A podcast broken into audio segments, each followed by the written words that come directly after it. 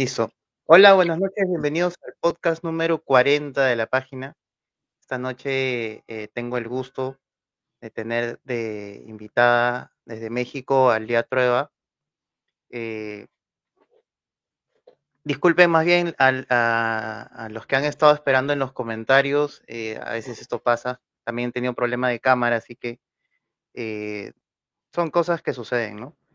Pero antes que nada, hola Lía, ¿cómo estás? Mucho gusto. Creo que es la primera vez, este, es la primera vez que conversamos.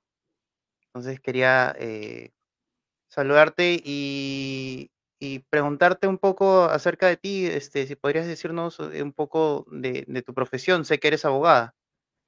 Hola Bruno, muchas gracias por la invitación y un saludo a la gente que aquí te está viendo. Me imagino que eres medio internacional, ¿no? No solo, no solo gente, no solo gente de Perú, tú eres de Perú, ¿verdad? Sí, así es. Eh, igual, ¿mande? No, no, sí, este, bueno, hemos estado con Horacio Justo, con Marcela Armenta, que es compatriota tuya, creo que también es amiga tuya. Este, sí, hemos tratado de, de, entrevistar a, varias personas de diferentes países, así que por ahí va el, el, este, el público de, de la página. Lo que sí, el canal de... Sí, sí, sí, sí, sí. Más bien, este... Como, como te decía, ¿no? Eh, si podrías contarnos un, poco de ti, porque este, creo que la mayoría te conoce por, por los tweets que lanzas y creo que uno se hizo, se hizo viral, si no me equivoco, no, no, hace mucho. Inclusive creo que da vueltas todavía. Eso es la maravilla del Internet. Algunos, algunos, algunos malentendidos, ¿no? O sea, bueno, algunos, algunos tweets eh, dan muchas vueltas, pero algunos se les cambia un poquito el contexto y luego por ahí ando rondando en Facebook y la gente cree que soy feminista extrema o algo así, ¿no? Porque, bueno, el lenguaje de, de, Twitter se presta mucho al sarcasmo y todo y a veces lo trasladas a otra red y pues bueno, obviamente cambia totalmente el contexto y, y la idea. Mira, yo soy, yo soy abogada. Eh, ¿Qué te puedo decir? Eh, me especializo en temas de derecho administrativo. Siempre me ha gustado la política. La verdad es que desde muy jovencita, desde los 19 años, por ahí estaba haciendo como que mis fininos en, algún partido político, le entraba a campañas, le entraba de todo. La verdad es que siempre me gustó eso y me gustó mucho, eh, digamos, iniciar desde abajo y conocer más o menos cómo funcionaban las estructuras partidistas y de alguna manera quería combinarlo con, con mi, mi, profesión, que es abogada. Entonces, generalmente andaba más por el derecho electoral, derecho parlamentario, hasta que después, ya al ingresar a la administración pública, pues bueno, ya me enfoqué más en el derecho administrativo. Y realmente te cuento que mi tema de Twitter fue totalmente accidental. Es decir, o sea, nunca estuvo en mis planes, ni, ni, ni digamos estaba yo como metida en el medio, o digamos, este, como periodista o como opinóloga, jamás, o sea, realmente fue, fue un accidente, me eh, empecé a activar un poquito en, los temas políticos porque, bueno, Twitter es fundamentalmente político y el tema, y en tiempo electoral, pues en México ya te imaginarás, es como, es como la arena ahí, este, donde se desenvuelve esta, esta lucha de ideas y de, de candidatos.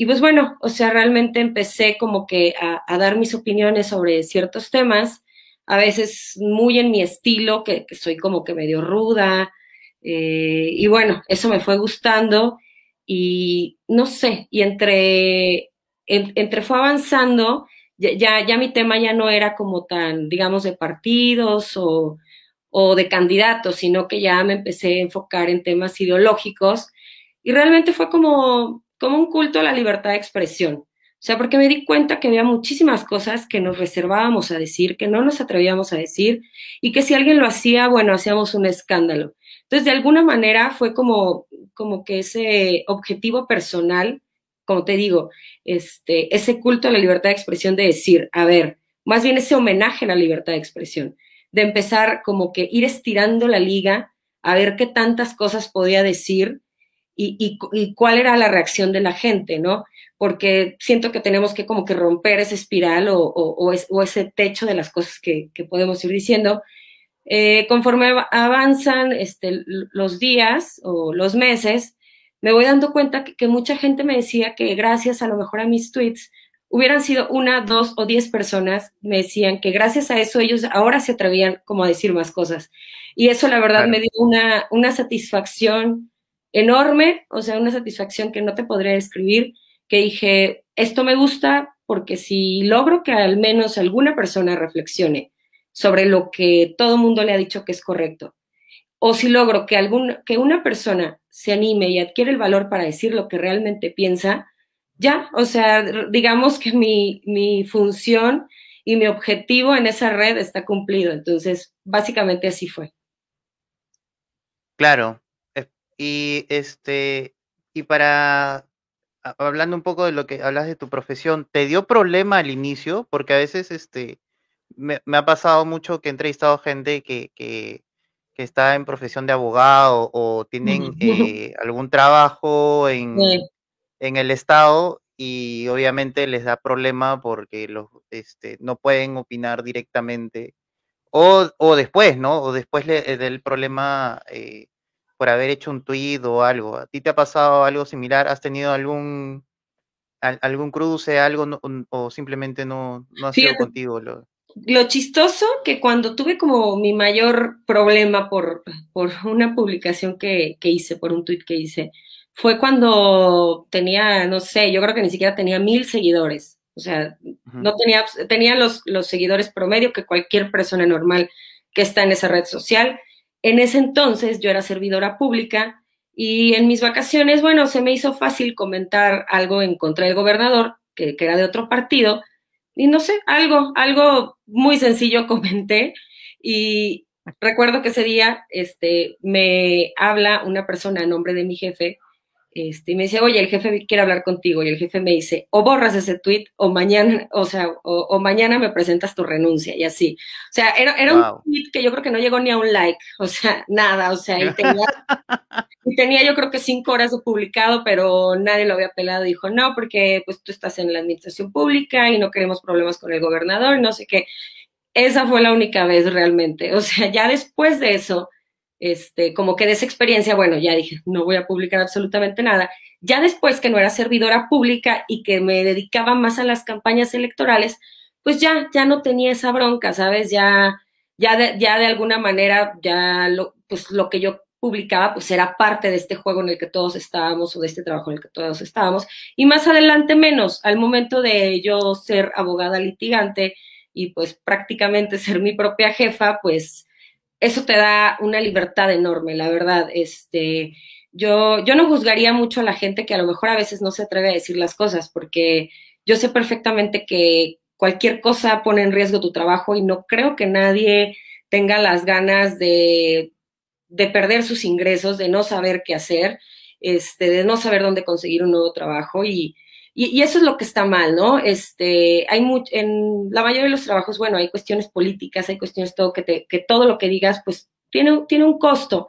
Eh, lo que, todo lo que expresemos invariablemente va a tener un costo en algún tipo. Lo que, lo que yo no estoy de acuerdo es que quizá nada que ver con tu trabajo, es decir, trabajas en la iniciativa privada, trabajas en una empresa o en una agencia de coches o en lo que tú quieras y se te ocurrió compartir un meme en contra del aborto y que eso te cueste tu trabajo, creo que eso sí, bueno, e, e, esas son las cosas en las cuales no podemos, este, que no podemos permitir y no podemos ceder, porque pues e, esas cosas sí atienden a una ideología particular, ¿no? Entonces, realmente por el tema de, de, mi, de mi pensamiento de derecha y de mi ideología, pues sí, seguramente tengo muchas puertas cerradas, pero, pero pues también se te abren otras. Entonces, e, eso es lo que cada uno tiene que valorar cuando se expresa, pero no que simplemente seas totalmente obligado a opinar de cierta forma. Claro, y en tu caso, por ejemplo, eh, eso es algo que te comentaba antes de entrar a la entrevista, era que tú eh, te describías como de derecha dura, ¿no? Y creo que eso ya simplemente poner la derecha ya te da un poquito de mala fama, ¿no? Mm, sí, de alguna manera sí. Yo, yo tengo, este, pues ya este buen, buen rato que, decidí describirme de, de, entrada como, como de derecha dura, porque me, me generaba, me genera, me generaba y me genera ahora todavía más, porque ahora lo entiendo menos, cómo estaba tan, cómo estaba tan satanizada la derecha y por qué si tenemos un gobierno de izquierda o tenemos claramente qué es la izquierda con, sus matices, si tú quieres, este, por qué todo lo que sonara derecha estaba prácticamente satanizado y por qué si la izquierda sabe perfectamente que la izquierda y los de enfrente son los de la derecha, ¿Por qué esos de enfrente no se asumían como de derecha? O sea, ¿qué, qué son entonces? O sea, entonces, eh, en ese sentido creo que dije, tengo que eh, empezar como a reivindicar o a poner, no sé, como un poquito, pues a normalizar el decir que eres de derecha sin que la gente se espante. Y el mote de dura, de derecha dura, que luego aquí en México, amigos, este, lo usan como hasta medio de albur, no sé si, si ahí en tu país es mucho también de, esto de los albures y del doble sentido y este tema. Pero bueno, muchos dicen, ¿y qué es eso de derecha dura? Este mote que le pongo a la derecha, pues nada más es como para diferenciarla de, de, esta derechita como cobarde, de esta derechita tibia, de esta derechita timorata, pero realmente la derecha dura pues va a ser la como una derecha pura o una derecha pues en toda la extensión de la palabra, ¿no? ¿no? No tendría que haber derecha suavecita, derecha aquí, o sea, simplemente o es derecha o es izquierda, a mi punto de vista. Tendrá obviamente sus matices, cada uno acercándose al centro, pero o, es, o estás en la izquierda o estás en la derecha, o sea, el centro puro, este, el centro de la nada, no existe, o sea, no, no creo ni siquiera que pudiera existir. Claro, sí, acá nos este, usamos más el término ultraderecha porque nos lo han puesto a la izquierda y por, digamos, por idea de confrontarnos a, a la izquierda sin, o sea, no tener estas, lo que acá decimos roche, no tener este, no tener roche, no tener miedo, nos decimos ultraderecha, pues no, ya que lo que sea.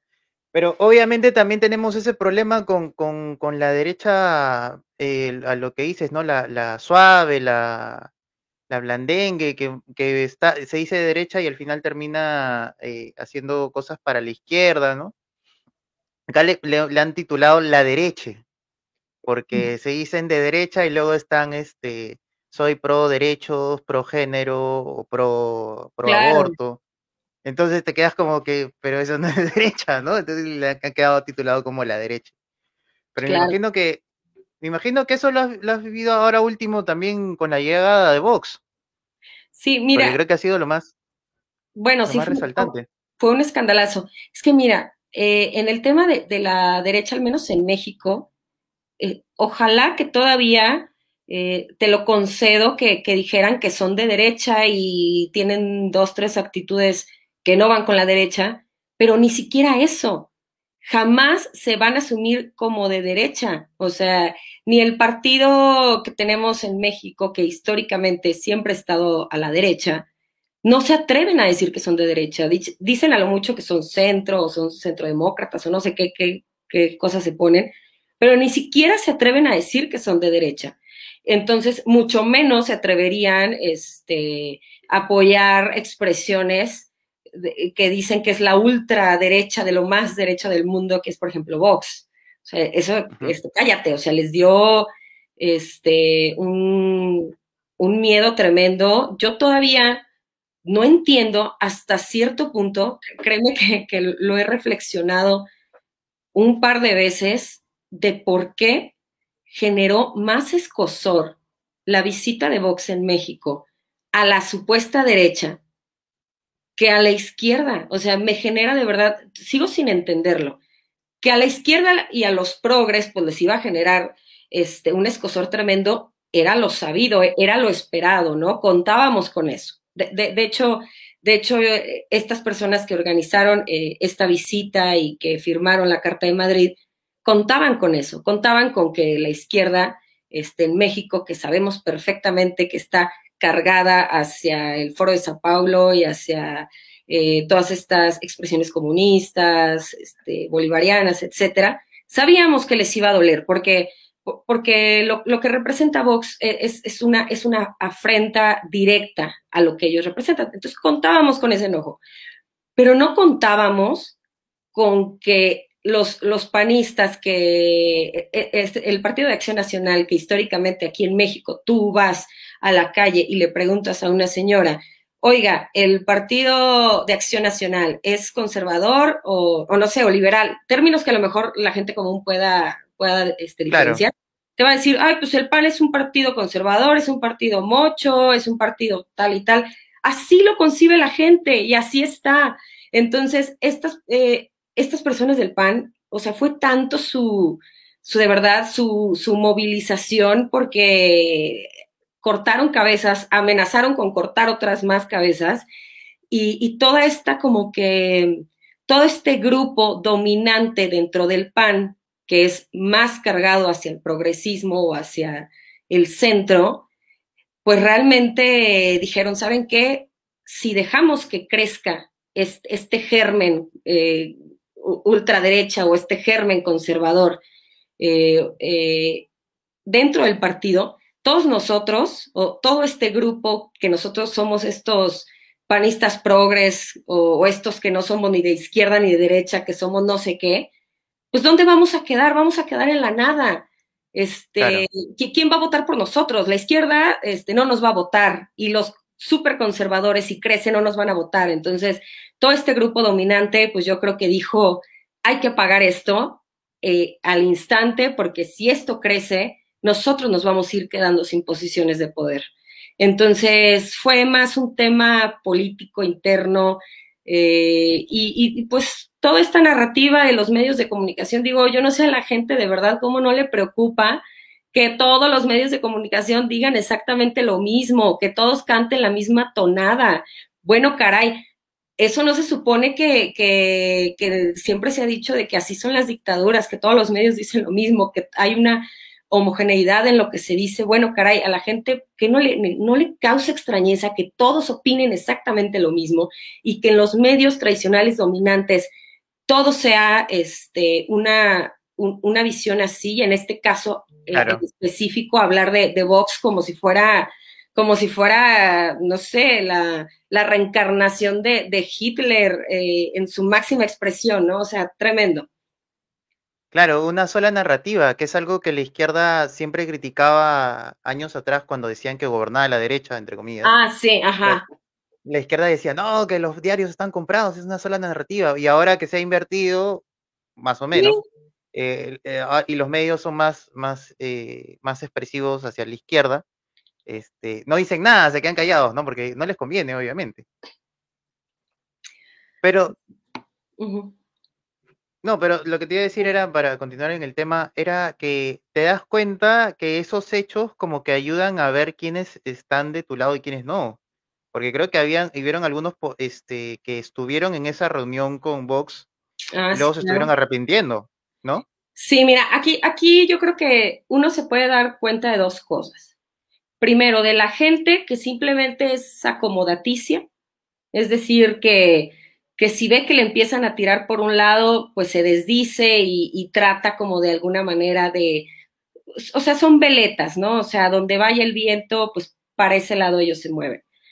Nos damos cuenta que también eh, hay mucho miedo a la derecha de parte de, de estos grupos progres, porque saben lo que significaría que un político de derecha, como vemos en otros lados, les haga frente porque pues estos no pintan ni, ni en su casa. O sea, son, son, políticos que realmente viven de administrar la derrota y de obtener plurinominales y de simplemente dar el mismo discurso gastado de siempre y ahí llevársela este, de muertito. O sea, es decir, los que sí saben qué significa la derecha. Y otra cosa, nos dimos cuenta que también hay demasiada ignorancia. O sea, demasiada ignorancia al punto de que bueno, hubo personas ahí que sabían perfectamente que era Vox, lo que significaba y aquí que estaban y luego se arrepintieron. Con esas personas, bueno, no, no cuentas ni para ir a la esquina. Y luego están las otras personas que son ignorantes, que ni siquiera sabían que era Vox. O sea, imagínate, sí. una persona en el Senado de la República, el Senado de la República que es, no sé, como del de las mayores expresiones de la política interna y también porque, porque también tienen mucha, mucha injerencia en tema de política exterior, tan solo con, con, el tema de los, de los este, embajadores, cónsules, bla, bla, bla, te das cuenta que un senador en ese puesto no tiene ni la mínima idea de la geopolítica, no sabe cómo, qué, es un partido, qué es otro, no sabe qué es la izquierda, qué es la derecha, no sabe nada, y pues acceden a firmar, se les dice, viene Vox, es la Carta de Madrid, el Foro ah, sí, y no sabe nada. O sea, te das cuenta de que sí hay mucho, mucho miedo de los progres a que el conservadurismo entre, pero también hay mucha ignorancia y la gente pues, se deja llevar este, pues por lo que dice, por lo que dice el periodista ahí de, de, de, moda o por lo que dice el tuitero ahí, como que el referente tuitero que tiene más retweets. Y, sea, realmente es, hay, hay, mucha ignorancia, o sea, hay mucha ignorancia en nuestros políticos. Y si en nuestros políticos hay una ignorancia tremenda sobre el espectro ideológico, pues en la gente todavía más. O sea, eh, a, la, a, la, gente no, no, no le podemos estar hablando de de que no, que si eres de centro, que si eres libertario, que si eres, este, no sé, minarquista, la frega. No, la gente normal, si mucho, si mucho va a entender qué es una izquierda y qué es una derecha, simplemente porque sabe que son dos cosas contrapuestas en un momento dado y, y a lo mucho en esos términos ellos van a poder hacer una diferenciación. Pero entonces, ya te imaginarás. Claro, mira, acá tuvimos un ejemplo anteayer, que era este un, personaje, un político de derecha, pues que acá le decimos blandengue, que es este muy, perdón, voy a poner este super chat primero. Eh, saludos, Carlos, gracias por tu donativo de 50 pesos mexicanos, si no me equivoco. Dice, saludos nuevamente desde Celaya, Guanajuato. A su madre, hemos llegado hasta allá. Habrá oportunidad para que Sublevados llegue a la selección. Cerquita, de donde vivo, Celaya, Guanajuato. ¿Ah, sí? Sí, a, ah, mira. me queda. vecino, entonces, se podría considerar vecino, dice. Habrá oportunidad para que Sublevados llegue a las elecciones de 2024. Los mejores deseos para ambos. Gracias, Carlos. Gracias, Carlos. Saludos. Mira, eh, qué, padre que toque ese tema y qué padre que tenga en mente a Sublevados, porque esta plataforma de la cual formo parte y de la cual orgullosamente tengo que decir que que fui de, de, digamos, como de las fundadoras o de los primeros que ahí tuvimos esta inquietud por hacer este, esta plataforma de derecha dura. Yo te digo una cosa, en, en México el sistema de partidos hace prácticamente imposible que, que, expresiones como la nuestra puedan, al menos en el corto plazo, generar un, un, un partido, porque los requisitos son muchísimos, el nivel mínimo que tú necesitas para la votación, las asambleas. Bueno, es un lío, o sea, es un lío generar un partido, la verdad que muchos ya nos dimos cuenta porque teníamos esa esperanza de que el partido tradicionalmente conservador se asumiera como tal, que es el PAN, y, quizá ahí algunas de nuestras ideas podrían entrar. Yo creo que ya toda esa esperanza se nos borró de la cabeza. O sea, ya sabemos que el PAN no tiene ninguna salvación, el PAN está podrido, el PAN progre es el que controla al menos la narrativa nacional y el PAN conservador está tranquilo con sus cotos de poder estatal, no se van a meter en broncas. Entonces, sí creemos que lo más ideal es que en dado momento se, formara un partido de derecha, de derecha dura, eh, pero no creo, yo la verdad lo veo muy difícil que sea al, corto plazo. Y es algo con, el, con lo que contaban estos panistas progres. O sea, saben que si internamente nos destruyen, externamente va a ser muy difícil que nosotros demos la pelea, al menos pronto. Pero yo siento que, que en algunos años eh, que la gente se canse un poquito más, más que se canse, que, que advierta lo que es el progresismo, porque en México no, no se ha visto tanto como en otros países. O sea, en México no tienes este, cosas, este, digamos, como tan, tan grotescas o algo que, que, a la gente le pudiera realmente incomodar en su vida diaria de todo esto que hace el progresismo. Entonces, a lo mejor todavía ese hartazgo no se, no, no, se manifiesta, pero entre suba entre más crezca este, este hartazgo y entre más se radicalice la propia progresía, va a dar entrada a que también la derecha vaya, vaya asumiendo esa posición. Sí, claro, creo que México y Argentina, bueno, por ahí aparece Chile en la, en la imagen, pero México y Argentina es como que están compitiendo ahí con lo, del progresismo, porque algo que comentábamos en la página normalmente era que que eso, más que nada, ¿no? O sea, siempre estábamos comentando las noticias de México, las noticias de Argentina, y era como que tener el progresismo en su máxima expresión siempre son de esos países. Perú no tanto, Chile, Chile creo que ha bajado un poco, pero sí en su momento sí tenía bastante, bastante marcado. Mira, retomando lo que te comentaba, acá pasó, acá vinieron eh, dos representantes de Vox a juntar firmas para la carta, carta de Madrid y supuestamente esta oposición que es al gobierno, firmaron, acá le decimos como monos, ¿no? O sea, como este, emocionados, pues, ¿no? Un partido español. acá el peruano se emociona por el extranjero siempre. Pero la cosa es que eh, hace unos días, en una entrevista a un, a un, este, un congresista peruano, que este un partido de estos que decimos de, de derecha, eh, le preguntan, pues, le preguntan por Vox y, el periodista comienza a enlistar, así como, como dices eh, que allá hablan de, las mentiras de Vox, comienzan a enlistar las denuncias eh, que tienen allá supuestamente, pero relacionan, por ejemplo, denuncia de alguien de alguien que ha agredido en la calle a otra persona y lo relacionan con el partido, o sea, que no tiene nada que ver, ¿no? Ajá. Y entonces, y este chico, pues como es de derecha este, suave, eh, se queda así como que, no, este, eh, son denuncias que, que no, no, no, están probadas, ¿no? sé como que, pero no sabe defenderse, pues, ¿no? Mm. Y prácticamente ha hecho quedar mal a toda la gente que ha firmado porque, este, pierde, pierde sentido, pues, ¿no? inclusive el periodista salió ganando porque, este, el discurso de que compararlo a, a Vox con Maduro caló bastante. Entonces ahí y la, derecha en Twitter estaba renegando, pues, porque decía, ¿cómo van a permitir eso, eso, pues, no? O sea, que caigan tan bajo. Pero bueno, son, así es la, derecha suave, así como para la oposición de lo que tú, de lo que tú estás defendiendo. Sí, pues es que mira, e, estas, estas derechitas suaves, tibias, como las podamos llamar, eh, pues la verdad es que son, son muy cobardes y al final del día bailan al son que les toca a la izquierda. Yo si algo reconozco en la izquierda, que quizá lo único es que tienen, los tienen bien puestos. O sea, por no decir la palabra, pero bueno, vamos a decir, tienen los pantalones bien puestos. Tienen valor para asumirse de izquierda y yo no veo a nadie de izquierda desdiciéndose o deslindándose de, por ejemplo, en México que vino eh, Díaz Canel o que vino Maduro, yo no veo a nadie diciendo, no, alguien de izquierda a izquierda, yo no los veo diciendo, no queremos estos dictadores, nosotros no queremos eso, no nos gustan los extremos. Claro que no, ellos no lo hacen.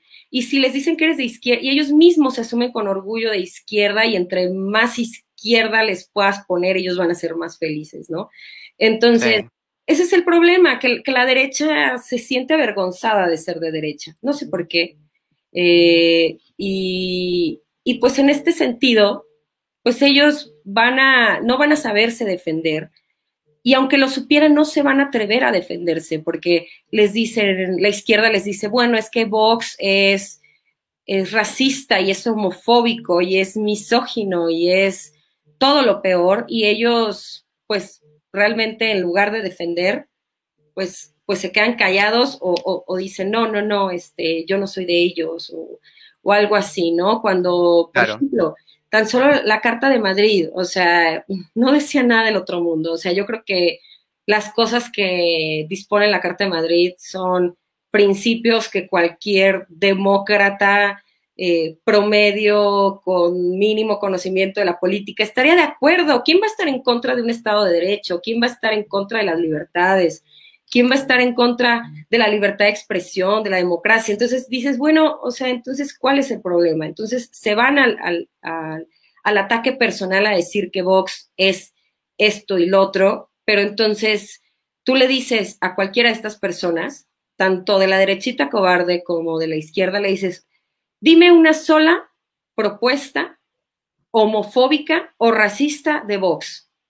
Solo dime una. No te van a decir ninguna. Y te van a decir, bueno, es que Eh, y, él a lo mejor el más, el más entendido te va a decir, bueno, es que la, eh, odian a los inmigrantes o algo. Entonces ahí tú les dices, a ver, una cosa es que tú estés a favor de una, inmigración ordenada, legal, a, que, a, que realmente odies a otra una persona por su nacionalidad o por algo. Y, cuando, y te dicen, es que Vox son misóginos. Y tú ves videos donde los representantes de Vox simplemente dicen, a ver, lo que queremos es igualdad entre el hombre y la mujer, pero igualdad ante la ley. O sea, no, no, no, no pretendemos que se tengan ventajas que no se deben o, o, cosas así, ¿no? Entonces tú dices, bueno, es que nada de lo que me estás diciendo tiene ningún sustento, simplemente se basa en, en este mito, en esta demonización, en este, o sea, son realmente fake news repetidas una y otra vez que creen que ya por eso son verdad.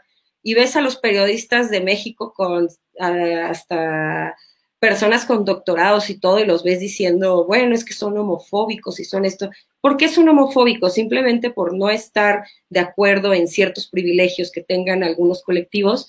Eso no te hace homofóbico. O sea, entonces, y, luego llegan absurdos de decir, bueno, es que, porque dices, bueno, el, comunismo ha matado a tantas personas y dicen, y dicen, Vox también ha matado a muchas personas, porque el prejuicio mata, también el prejuicio mata, y, casi, casi como si cualquier, este, no sé, asesinato ya sea de una mujer o de una persona con orientaciones sexuales diferentes sea culpa de Vox, ¿no? O sea, no sé, o sea, son, son cosas que tú dices, son demenciales, no tienen ninguna no tiene ningún rigor, o sea, no se podrían sostener eh, válidamente de ninguna forma, pero se repiten y se repiten y la gente las dice como, como, como si fueran dogmas y eso es lo que de verdad me preocupa.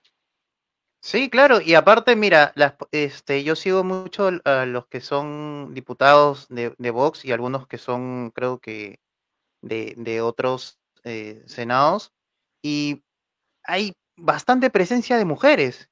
Y eso no lo ves así nomás. Inclusive son mujeres muy preparadas y muy inteligentes, ¿no? O sea, e, eso no lo puedes sacar así nomás en cualquier partido. A mí me sorprende entrar a, Instagram o Twitter, encontrar videos de ellas exponiendo un tema tan, de una manera tan clara y fuerte, ¿no? O sea, porque eh, eh, hablan bien, hablan claro, eh, hablan alto, no gritan, obviamente, ¿no? Como, como le encanta hacer la izquierda con las arengas. Sí, claro. Sí, pero ves, ves ahí la contrariedad del discurso que tienen en respecto a Vox. Sí, no está tremendo. Mira, eh, por decirte un ejemplo así muy, muy tonto, si tú quieres, eh, cuando fue la, visita de Vox a México, un amigo que es morenito eh, publicó algo apoyando a Vox y le ponen, eh, es, er, tú eres moreno, o sea, los de Vox, si, si pudieran, te lincharían, ¿no? O, te harían esclavo. Y, otra persona puso como la foto de, creo que es un diputado justamente de Vox, que, pues es, de piel negra, o sea, digo, sin, sin mismos. No recuerdo ahorita su nombre, pero dices, o sea, güey. Este, eh, no sé si tú recuerdas. su nombre. Sí, espérame, tengo su nombre. no sé si es diputado, la verdad, tampoco. No, no, él es este, eh, no es diputado, él es asesor, pero está ah, dentro del partido. Sí, sí, él es, no, no, estoy, no recuerdo si es este asesor de. No sé si tiene como algún cargo dentro del partido, ¿no? Algo así. Es, eh, ah, ¿cómo se llama él? Pero curiosamente tiene, eh, la, la prensa le puso el título eh, el negro de Vox. sí. Acá, ah, acá, acá, acá, Gonzalo me pone Bertrand en, en Dongo. Claro, él es de, de Kenia, creo que no me acuerdo, es, africano. Él es inmigrante. O sea, él es inmigrante, el negro, y pertenece al partido de Vox. O sea, todo lo que, todo anula totalmente el discurso. Y, y, a él, como tú dices, le dicen el, eh, quizá ellos, ellos sí lo hacen de forma peyorativa, yo lo hice de forma descriptiva, ellos quizá de forma peyorativa decirle el negro de Vox o algo, ¿no? Y ahí ya no es insulto, porque como él está en la derecha, ya, ya, ya no es una víctima, ¿no? Entonces tú dices, bueno, o sea, estás diciendo que nosotros, que alguno de nosotros, porque son morenitos, supuestamente Vox los va a esclavizar, cuando realmente no es cierto, o sea, y, también, y, a muchas de nosotras, por ejemplo, como mujeres, dicen, o sea, ¿cómo apoyan un partido que si por ellos fuera, ustedes estarían en la cocina, sin salir, sin hablar, con una falda hasta los eh, tobillos? Tú dices, o sea, hay, como tú dices, hay muchísimas mujeres ahí, con muchísimo liderazgo ahí, que no tienen que eh, escudarse en su género ni hablar de estupideces este, de cuotas todo el tiempo para hacerse valer. Y tú dices, bueno, por Dios, o sea, entonces, ¿de qué me estás hablando? Pero estas mujeres también ya no son vistas como esas mujeres víctimas, ya son, ya son vistas como que duermen con el enemigo, ¿no? O sea, entonces ya son como, no sé, o sea, como traicioneras a su género y el otro es traicionero a su raza y, y bueno, todo el mundo estamos alienados y todo el mundo estamos este, sin entender cuál es nuestro lugar ahí. O sea, nosotros ahí deberíamos estar callados, pero, pero no entendemos y de ahí de alguna manera le, hacemos segunda a nuestro, a nuestro opresor. O sea, bueno, son, son ahí las narrativas que hay más o menos son las que nos quieren acomodar. Pero es como, seguro te deben haber dicho por ser mujer y ser de derecha, ¿no? imagino que te lo deben haber dicho en algún momento. ¿no? Sí, no, no, lo dicen, lo dicen muchísimo, ¿no? De, de que, que, es una incongruencia que yo sea de derecha, porque para la derecha, pues yo debería, como te digo, estar encerrada en casa, callada, sin opinar públicamente, eh, y en fin, y un montón de cosas así. Y, y, también se me cuestiona mucho en mi estilo, por ejemplo, en mi estilo de vida. Eh, yo, para, para, algunas personas, o sea, yo, yo podría ser, o digamos, yo soy muy, muy liberal a lo, que, a lo que creen que normalmente es la derecha. O sea, creen que la derecha es, es mocha, persinada, eh, escandalizada y al contrario, o sea, yo, yo me considero una persona muy abierta, muy liberal. Eh, realmente decido cómo vivir mi vida, pero yo creo que, que el mensaje que tenemos que dar es eh, va, más va más allá de, bueno, como sí está bien, si tú decides cierto camino, pero, pero sé responsable de ese camino, ¿no? Te voy a decir un ejemplo bien básico como lo que me dicen y cómo es mi vida. Me dicen, oye, si tú eres pro vida, si tú, eres, si tú estás en contra del aborto, ¿por qué no tienes un hijo? Pues no tengo un hijo porque no he querido tener un hijo. O sea, y, y, es tan fácil si dices, no quiero tener un hijo, no he tenido que abortar para no tener un hijo, ¿sabes? O sea, simplemente tomas responsabilidad de tu cuerpo, de tu vida y de tus tiempos, y pues si no lo quieres tener, no lo vas a tener y no es obligación, pero otra cosa es deslindarte de tus responsabilidades y vivir una vida temerariamente sin cuidarte, creyendo que tus actos no van a tener consecuencias. O sea, e, e, esa es la cosa que, no llegan a entender, ¿no? O sea, para nada nosotros sí consideramos eh, y entre nuestros principios, pues sí hay a lo mejor un ideal, un ideal de vida, un ideal este, que, perseguimos, pero para nada lo imponemos. O sea, y eso es lo que ellos creen que, o dicen, o piensan, que les queremos imponer un modo de vida, pero es todo lo contrario. E, ellos son los que quieren este, imponernos cosas. O sea, lo vemos con, por ejemplo, con el lenguaje inclusivo, o, con un montón de cosas, o como estos médicos que los quieren obligar a hacer abortos y que no les quieren respetar su objeción de conciencia, para que ellos tengan que forzosamente practicar un aborto, ¿sabes? Ellos sí le imponen cosas a los demás, este, en muchos y variados ejemplos que luego nos, nos, pondría, nos podemos poner a citar, pero realmente nosotros no imponemos un estilo de vida para nadie, simplemente traemos mucho el tema de, de lo que es la responsabilidad, o sea, de, de verdad de ser consciente y aceptar las consecuencias y efectos de los actos libremente realizados. Y si tienes responsabilidad, eh, pues no, vas a estar pidiendo que, otras personas solucionen tus vicios, tus errores. Y por eso es que la derecha no es tan, eh, no voy a decir popular, porque la derecha sí es muy popular de la gente, o sea, me refiero a que no es tan, tan de moda o no es algo así como tan, para no usar la palabra popular, o sea, no es, digamos, así como tan, tan cómoda, porque la derecha habla de responsabilidad y, la izquierda solo habla de tener derechos a todo, derecho a drogarte, derecho a hacer lo que se te dé tu gana, a matar a tu hijo, derecho a lo que tú quieras. Y, los liberales solo, hablan de yo quiero ser libre, de, igual, este, de drogar, de hacer, de deshacer. Y nosotros hablamos de responsabilidades, de la, la responsabilidad no la podemos este, dejar fuera nunca de cualquiera de nuestras libertades o cualquiera de nuestros derechos. Y esa es la parte fundamental que entonces ellos creen que, que pues tendríamos nosotros que, como te digo, ser, o sea, ellos quisieran que yo fuera la típica ama de casa, devota, católica o algo así, pues la verdad es que no lo soy. O sea, no lo soy porque eso no es la derecha. O sea... Claro, es que su discurso es más o menos condicionarte como persona para que puedas hablar, ¿no? Porque, o sea, eh, tú, digamos ya, eres hombre, puedes opinar del aborto, no creo que tengas alguna limitación, ¿no?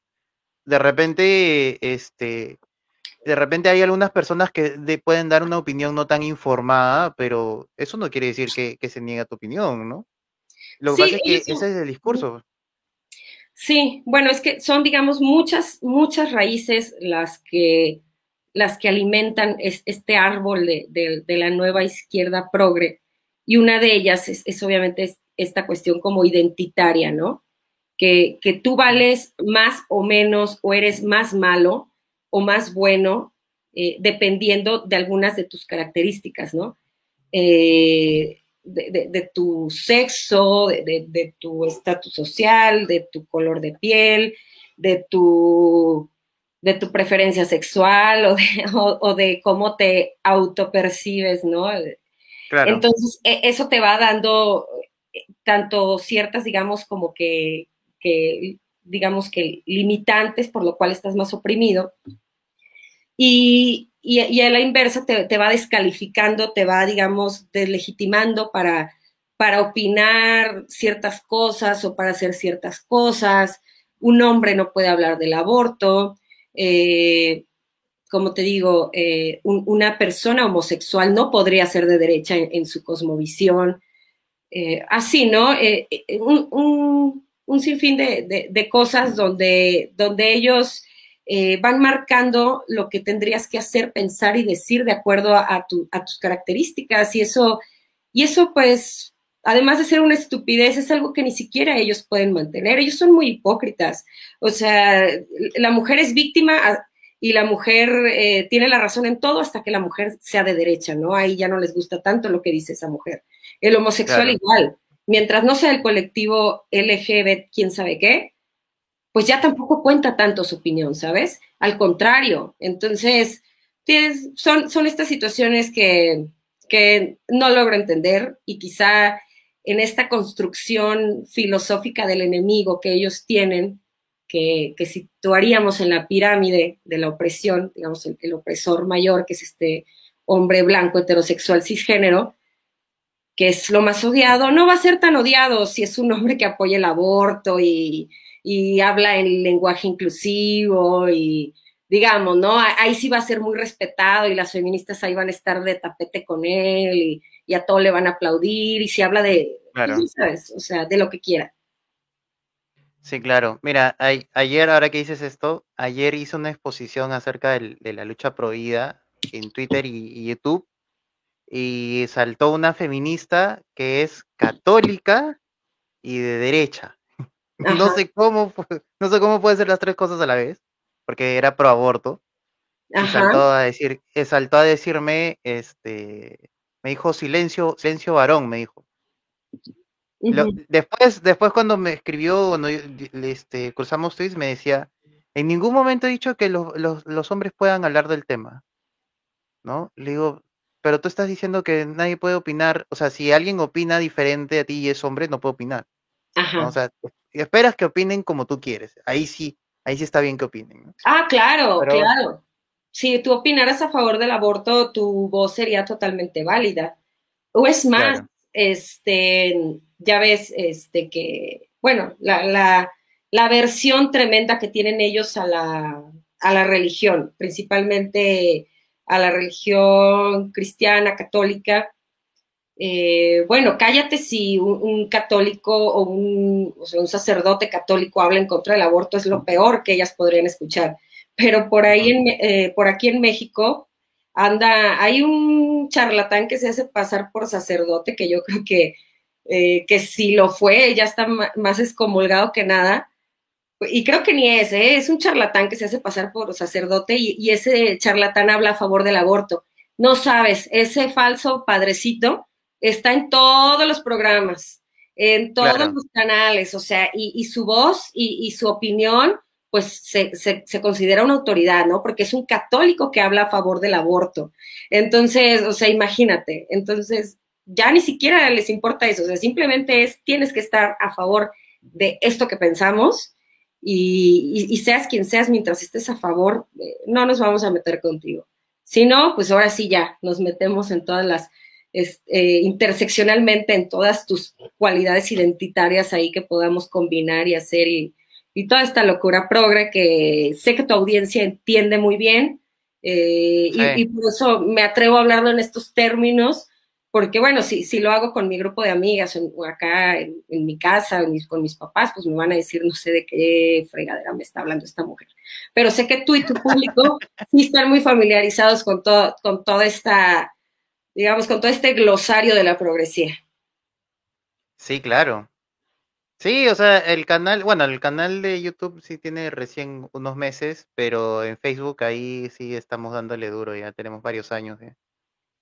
sí estamos familiarizados con, con el tema más no poder. Acá, acá este comentario está muy chistoso. Dice, soy católica acuariana, pro aborto, en mi vida anterior fui Cleopatra y mi perrita es vegana.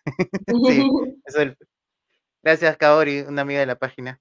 Eh, yo te iba a preguntar, ahora, bueno, ya creo que ya, ya este, hablamos mucho del, del, de la derecha suave y, bueno, y un poco la derecha, la derecha dura, pero quería preguntarte a ti, este, qué eh, personajes tienes tú, no necesariamente en alto, ¿no? Porque a veces, este, a veces confunden eh, en seguir a alguien con, con ser fan acérrimo, ¿no? O este, idolatrar a alguien de derecha, ¿no? Pero de repente tienes algún, algunos personajes que, que sí te llama mucho la atención o te gusta cómo, cómo proceden en, esta batalla, ¿no? Claro. Bueno, yo, yo creo que los, más, los más visibles, y sabemos, pues es eh, obviamente Abascal en España y, muchos ahí de Vox que, bueno, son, son, tremendos. Este, obviamente Bolsonaro en Brasil. El tema, por ejemplo, de Trump. Eh, no, no tanto el Partido Republicano, sino, sino realmente Trump, porque él, él, él apoyó mucho esta lucha contra el progresismo y de alguna manera se hizo un referente. Y digo, a nosotros nos tachaban de todo, o sea, porque está bien si alabas a Obama y está bien si alabas a Hillary Clinton o, a Joe Biden, y eso no tiene nada de malo, pero pues si nosotros de alguna manera, pues eh, eh, estábamos, digamos, éramos hasta cierto punto ahí medio fanáticos de Trump, pues no, o sea, somos como que eh, ya sabes, indios patarrajada, que Trump seguramente sí los ve, los corre a putadas, o sea, ya sabes, a, la ver ahora son muy racistas. Pero a ver, eh, a lo que yo voy con Trump, o sea, porque se decía mucho que nosotros, o, la gente que, está ahí, tiene un, una especie de, de fanatismo irracional hacia él, y yo te aseguro que mucha gente en la derecha, si no es que todos, un día que Trump hubiera salido a apoyar el aborto o apoyar alguna pendejada, o sea, nosotros ya no apoyamos a Trump, o sea, caería de nuestra gracia totalmente. O sea, y esa es la diferencia entre ellos cuando tienen a, sus personas en el poder o tienen a sus ídolos de barro. Eh, ellos de alguna manera, por nada se desencantan, o sea, les dicen que son de izquierda y ellos están felices, aunque a lo mejor a veces no sean tan izquierda, y, y ellos sí tienen un fanatismo este, que, no, que, no los haces cambiar de opinión. O sea, nada va a ser que estas personas, digamos, ya, bueno, y no tanto los zurdos, pero a lo mejor los liber progres o los socialdemócratas o los de centro, haga lo que haga Trudeau, haga lo que haga Obama o haga lo que haga Merkel, ellos los siguen alabando y los aman y jamás van a hablar mal de ellos, ¿no? O sea, siempre van a ser sus ídolos.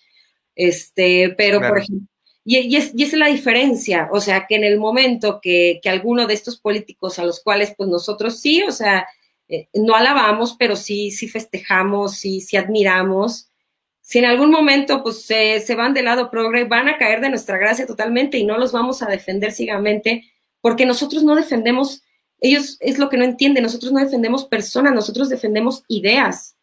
Y, y, quien trae esa idea, pues bueno, es, es, el que al momento nosotros pues ahí respaldamos.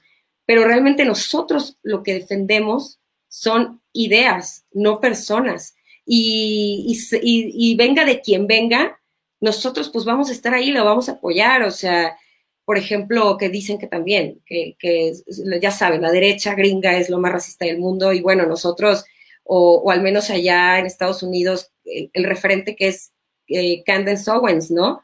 O sea, una, entonces eh, eh, les parte todo el discurso a los progres y los hace reventar porque pues es una mujer afroamericana que, que, apoya este, causas de la derecha y eso ya no les, o sea, no les cuadra a ellos, ¿sabes? O sea, a nosotros no nos importa quién, quién lo diga, ni cómo se vea, ni qué color tenga, ni si se siente este, un helicóptero Apache o mujer quimera mientras se apoyen esas ideas, nosotros estamos a favor de las ideas. Eso es lo que ellos no entienden. Y ellos, pues la verdad es que, que ellos realmente sí se llegan a fanatizar mucho con, con algunos de, de, estas personas. Sí, es cierto. Hay que tener mucho cuidado y también, bueno, yo siempre he sido, eh, ¿cómo decirlo? Abanderado de que la derecha siempre tenía que ser autocrítica. O sea, creo que toda persona en general, ¿ah? pero creo que la derecha siempre tiene que ser autocrítica, ya sea partidos o algo, porque a veces se meten tanto y dicen, este partido es de derecha y es como que ya todo lo que hace está bien. No, no todo lo que hace está bien, tienes, que eh, saber medir. Pero en ahora que hablas de ideas, en, políticas, este, ¿qué, qué son las eh, ideas eh, que, bueno, no necesariamente en política, ¿no? Pero, ¿qué ideas son las que rescatas o, eh, de repente defiendes más, eh, porque obviamente estamos en contra del progresismo, ¿no? Pero también hay ideas de, la derecha, pues no, no sé, este, por ejemplo, cuando hablan de, la delincuencia, ¿no? La aportación de armas, seguridad, eh, no, sé qué, qué ideas tienes tú por ese lado. Ok. Mire, evidentemente la, la, derecha por naturaleza sí, sí tiene que estar siempre a favor del orden, ¿no? De, la mano dura, de no consecuentar el crimen, de no premiar al criminal, ni mucho menos victimizarlo. Este, e, e, el, pobrecito vivió un, o sea, e, es víctima de su, de su situación y sus circunstancias. Eh, eh, para nada, ¿no? Yo creo que la derecha tiene que ser en ese sentido muy dura, muy frontal contra el crimen. Creo que aquí, por ejemplo, en México tenemos una oportunidad muy importante con nuestras Fuerzas Armadas. O sea, creo que no se le respeta a nuestros militares lo suficiente y, creo que, esas son banderas que podríamos agarrar. En el tema que tú dices de la libre portación de armas, también es algo que, evidentemente es, es, una discusión que como el aborto está en, está en ambos polos, ¿no? O sea, no, no hay alguien, no conozco una sola persona de izquierda que esté a favor de, la libre portación de armas, ¿no?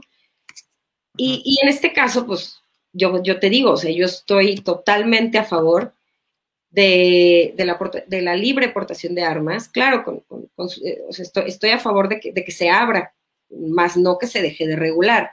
Eh, no, yo, yo no creo en esto, como en estas ideas así medio anarcocapitalistas o así de que todo se va a regular, que el mercado regula todo y que la gente se regula sola. O...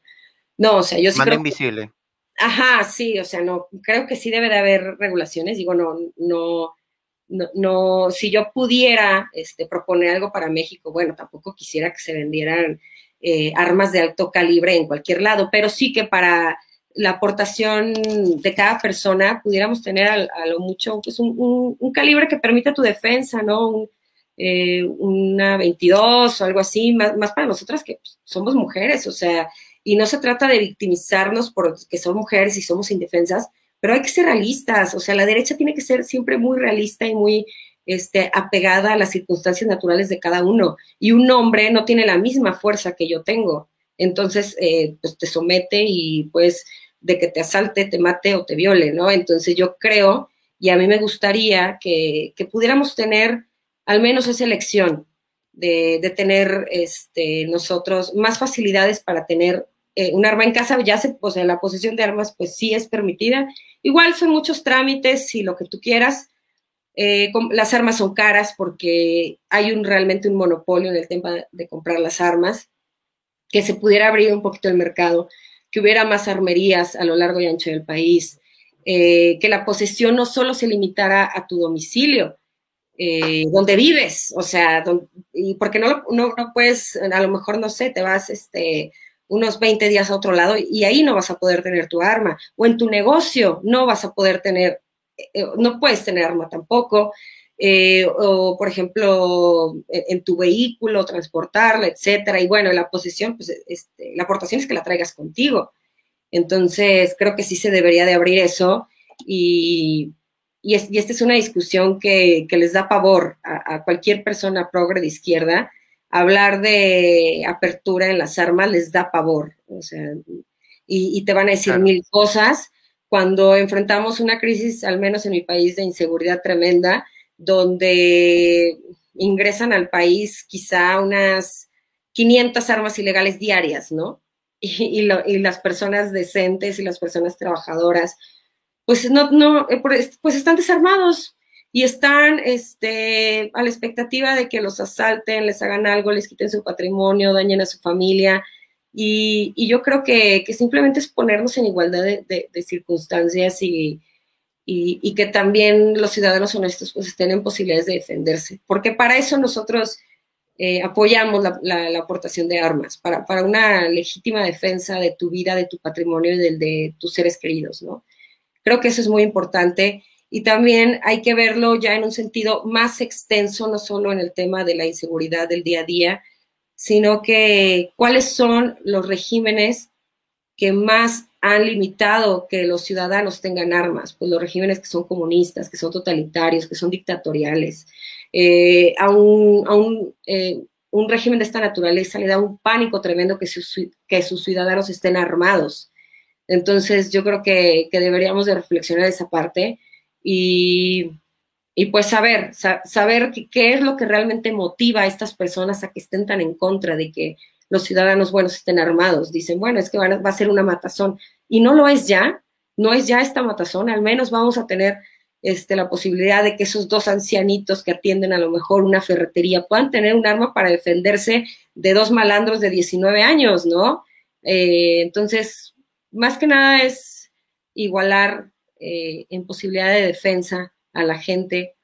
Es también eh, un tema como hasta de justicia social, que es una palabra que la izquierda tiene adueñada y que a lo mejor la derecha de repente la, le pone las cruces pero hasta de justicia social en el hecho de decir, bueno, las personas que pueden tener acceso a armas son las personas ricas y poderosas o las personas que tienen guardaespaldas o que tienen los medios para conseguir armas, mientras la gente jodida no tenemos posibilidad de defendernos y cada vez vamos a estar más jodidos porque pues no podemos ni hacer patrimonio porque sabemos que en cualquier momento nos lo van a robar, ¿no? Entonces, eh, perdón si me extendí con este tema de las armas, pero me apasiona muchísimo el tema de las armas no veo yo un futuro cercano en que en México se pueda mínimo discutir. Hace, hace un par de años por ahí alguien metió una iniciativa en tema de armas, no sabes. Los periodistas y los intelectuales prácticamente se, se me infartaron. O sea, para ellos, ya sabes, o sea, ya sabes, en todos estos temas siempre va a haber una visión única y homogénea. O sea,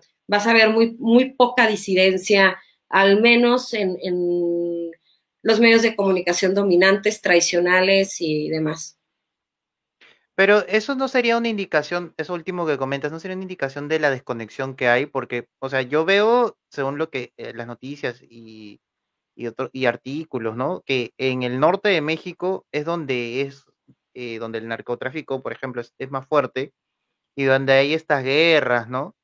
Eh, pero, por ejemplo, en la ciudad, Ciudad de México no está tan conectada con el norte, entonces obviamente opinan desde afuera, ¿no? Entonces imagino que por ahí va, porque pues este, sí. que, estos intelectuales opinen y creo que ni siquiera han tocado un arma, no me, no, no porque necesitan, porque no necesitan, porque viven en colonias seguras, en fraccionamientos con, con caseta de vigilancia, algunos han de tener hasta guardaespaldas, eh, no, no, no tienen ese problema quizá, quizá me voy a ver muy, a veces como este discurso, ¿no? De, la izquierda que habla de los privilegiados, pues que realmente estos intelectuales y estos periodistas, pues sí son una clase privilegiada, son una clase totalmente privilegiada y desconectada que, cree que, que, los, que los demás, que los mexicanos somos una especie de simios imbéciles que no podríamos jamás en la vida aprender a controlar un arma.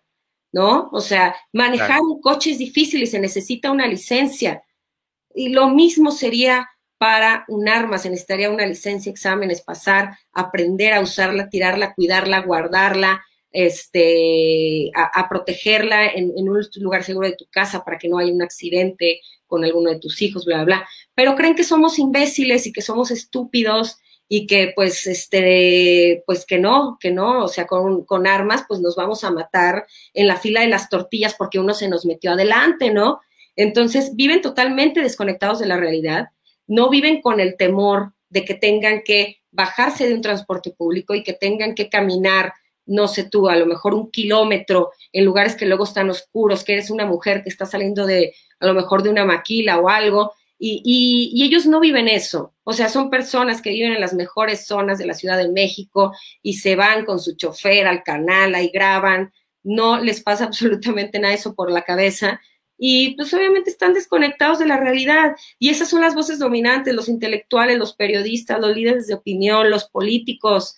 Y pues no, no tienen nada, no tienen nada de sensibilidad y empatía con los demás. Que estas palabras también creemos que son de los progres y que ellos y que ellos son los dueños de hablar de la empatía. No, ellos la usan para otras para otras cosas. Ellos la usan este para justificar este otro tipo de, de cosas, digamos, banales, huecas. O sea, cuando nosotros hablamos de tener empatía y de tener sensibilidad, hablamos de verdad de gente que la sufre, de gente que la sufre, de gente que le batalla, de gente que día a día no sabe si va a comer o no sabe si va a llegar completito a su casa o que ya se cargan un fierrito, un picayelos, porque bueno, o sea, pues ya si, si, les toca, pues al menos poderse defender, ¿no? Entonces, yo creo que el, el, futuro de, esta derecha tiene que ser una derecha sumamente popular, que sea sumamente, eh, que abogue por, por las clases más bajas y más desprotegidas porque el desprotegido no, no es este, el chavito de universidad privada que es queer. O sea, ese no es el desprotegido. O sea, el, desprotegido son otro tipo de personas que lamentablemente no tienen los recursos económicos, este, que, y, y, un sinfín de cosas, porque este es otro tema que también se confunde mucho en la gente de la derecha.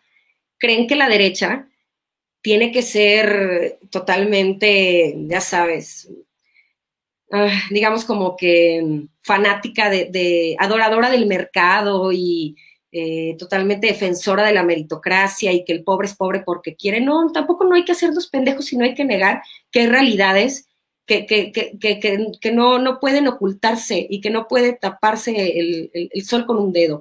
El pobre, el, el, pobre, pues no, no es pobre porque quiere. En algunos casos a lo mejor será, pero tenemos muchas situaciones en el país que nos hacen ser totalmente desiguales y nada tiene que ver si tu preferencia sexual, si el género, no, son cosas más allá que, que no distinguen de si eres hombre, mujer, quimera, negro, blanco o azul. O sea, son eh, la corrupción, son el influyentismo, son los favoritismos, son los amiguismos, son todas estas cosas que van perpetuando que familias de dinero y de poder y, y de relaciones, ellos sigan arriba. Entonces luego ves a una tipa comentarista, no sé, de deportes, quejándose porque es mujer y se ha abierto paso entre un mundo de hombres. Y tú ves que la, que la chava, por no decir nombres, estudió desde chiquita en las mejores universidades en el extranjero, que su papá es amigo del de la televisora. Dices, a ver, ¿qué, qué, qué, cuáles han sido tus obstáculos, mija? O sea, ¿por qué te sigues victimizando con el género? No tienes ningún obstáculo. O sea, es una desconexión tremenda y estamos dejando que estas personas digan qué se puede decir y qué no, y qué se tiene que hacer y qué no, y por eso cada vez las propuestas son más huecas, más banales, más inservibles, y estamos olvidando lo que realmente necesita este país y lo que realmente necesita esta gente. Entonces, eso yo creo, en resumidas cuentas, que la derecha tiene que hacer. Ser totalmente popular, ver por las clases más desprotegidas, y, ser, y ser en, esos aspectos muy, eh, no negar la realidad, ser muy objetivos y saber, saber que sí hay desigualdades, y hay desigualdades que tienen un origen, pero no son los orígenes que nos quiere vender la izquierda. Claro. Claro, ahí también, como te decía hace rato, no tiene que haber autocrítica porque de hecho que hay mucho eh, eh, reduccionista, ¿no? En, las, en las realidades, en el discurso, cuando ven el tema del pobre, como explicas, ¿no? O sea, no hablan de, cómo es la realidad de, la gente que, que, vive a escasos recursos. Justo comentábamos en Twitter hace unos días, en un espacio, de que, por ejemplo, hay, hay personas que son pobres, pero como saben que no van a salir de esa realidad hasta en dos generaciones más, ¿no? O sea, a sus nietos, eh, pues usan los ingresos que tienen, los usan para el alcohol, ¿no? Y, pues y, los viven de eso nada más, porque saben que no van a, no, no van a poder salir.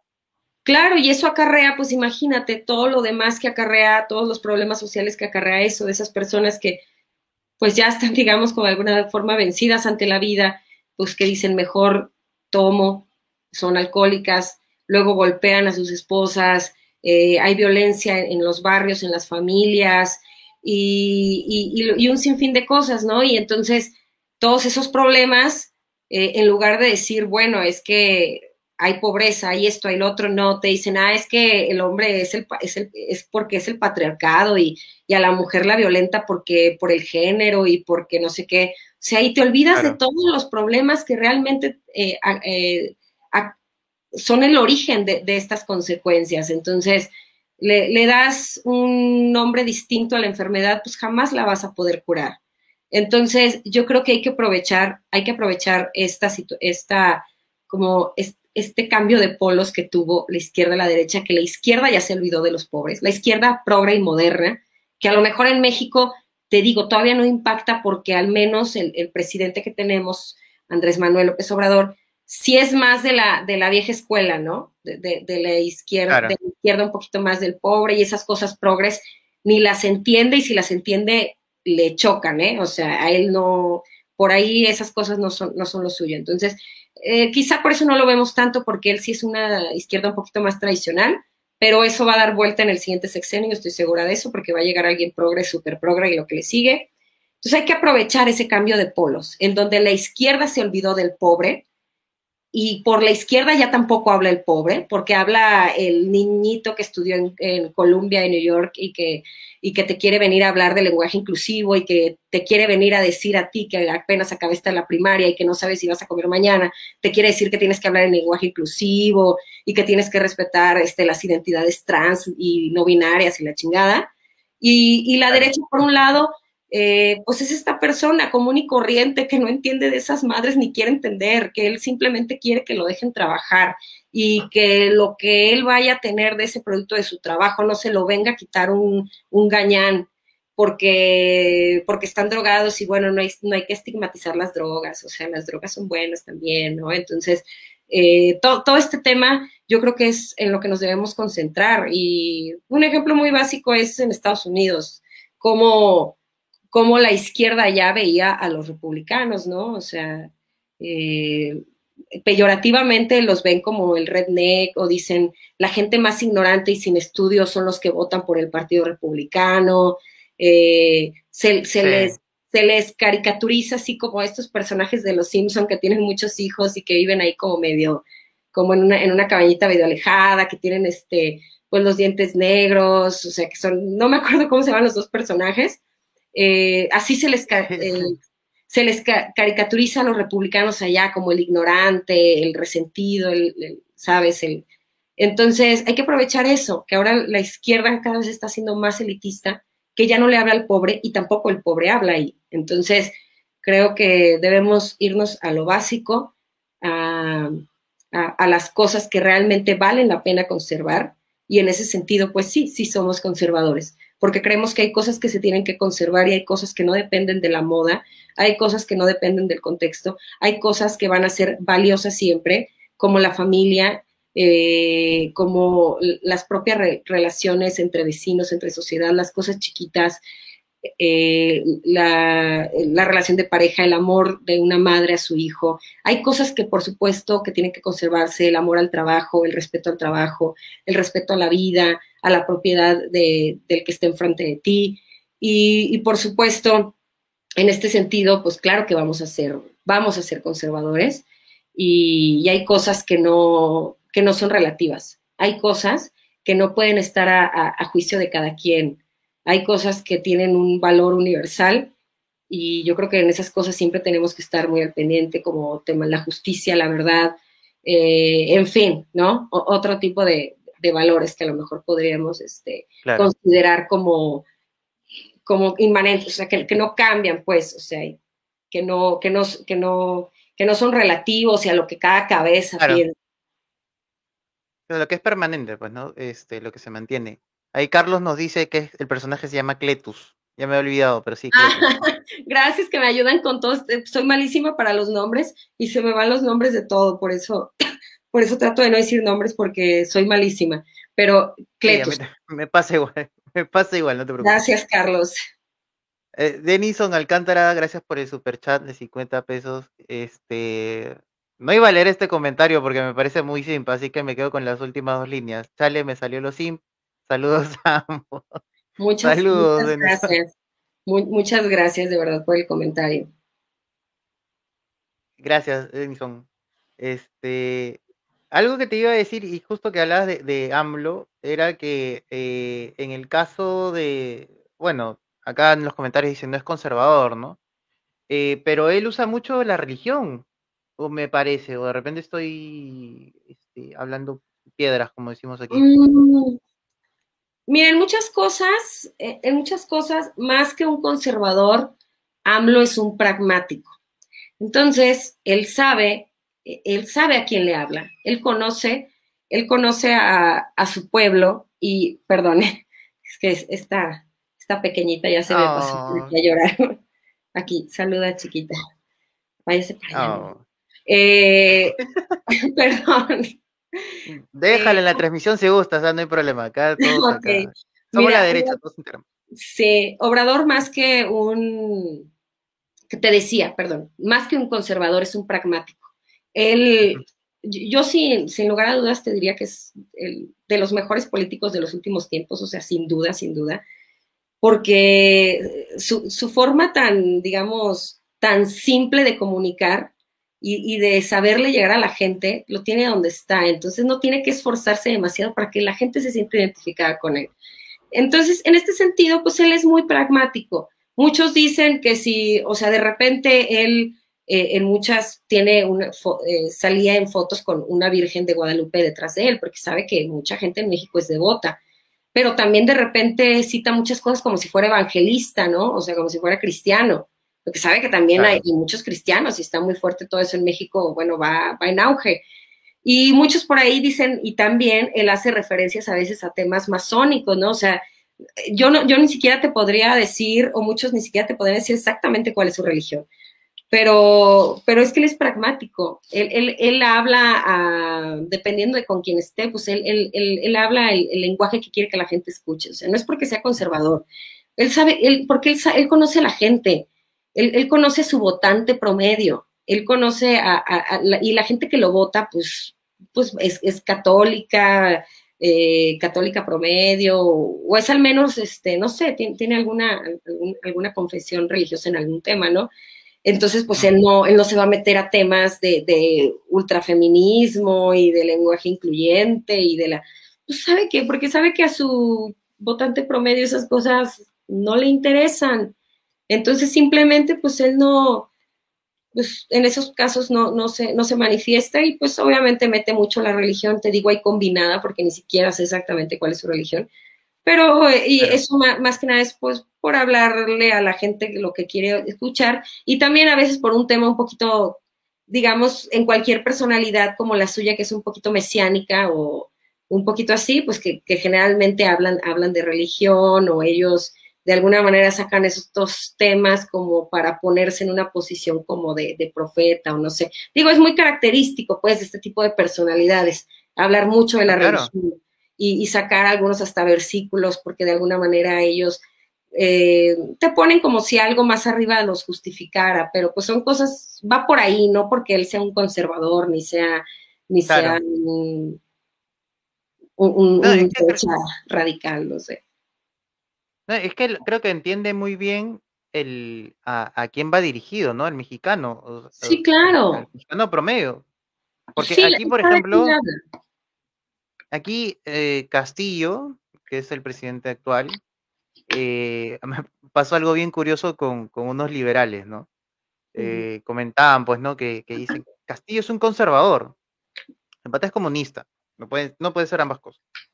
Sí, Pero el, la viveza de este partido es que se ha ido a provincias, a los pueblos más, más lejanos, y se ha, se ha, pintado como un católico, como un conservador, creo que hasta por momentos por, como evangélico. Mm.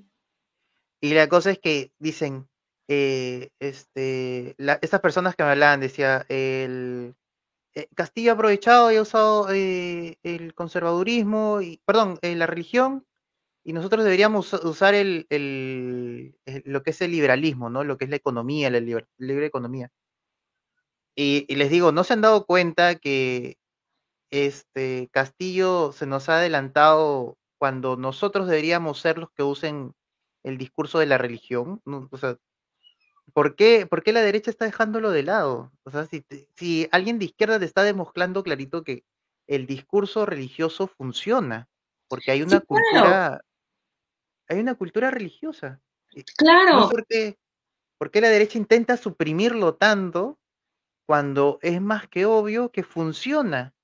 Claro, en, en, cualquier país latinoamericano, pues por supuesto que el tema religioso va a funcionar, pero, pero pues la, la, de, los de la derecha tibia y timorata, pues tienen tanto miedo de que les llamen mochos y que digan, ya ves, está hablando de Dios, es un mocho que, entonces no lo hacen y no tienen, no tienen, digamos, no sé si, digamos, el valor o el cinismo, más bien, o sea, es que no sé si es o bueno o malo, pero no tienen o el valor o el cinismo que tiene la izquierda para usar todo tipo de herramientas para tener contenta a la gente, para saberle hablar a la gente.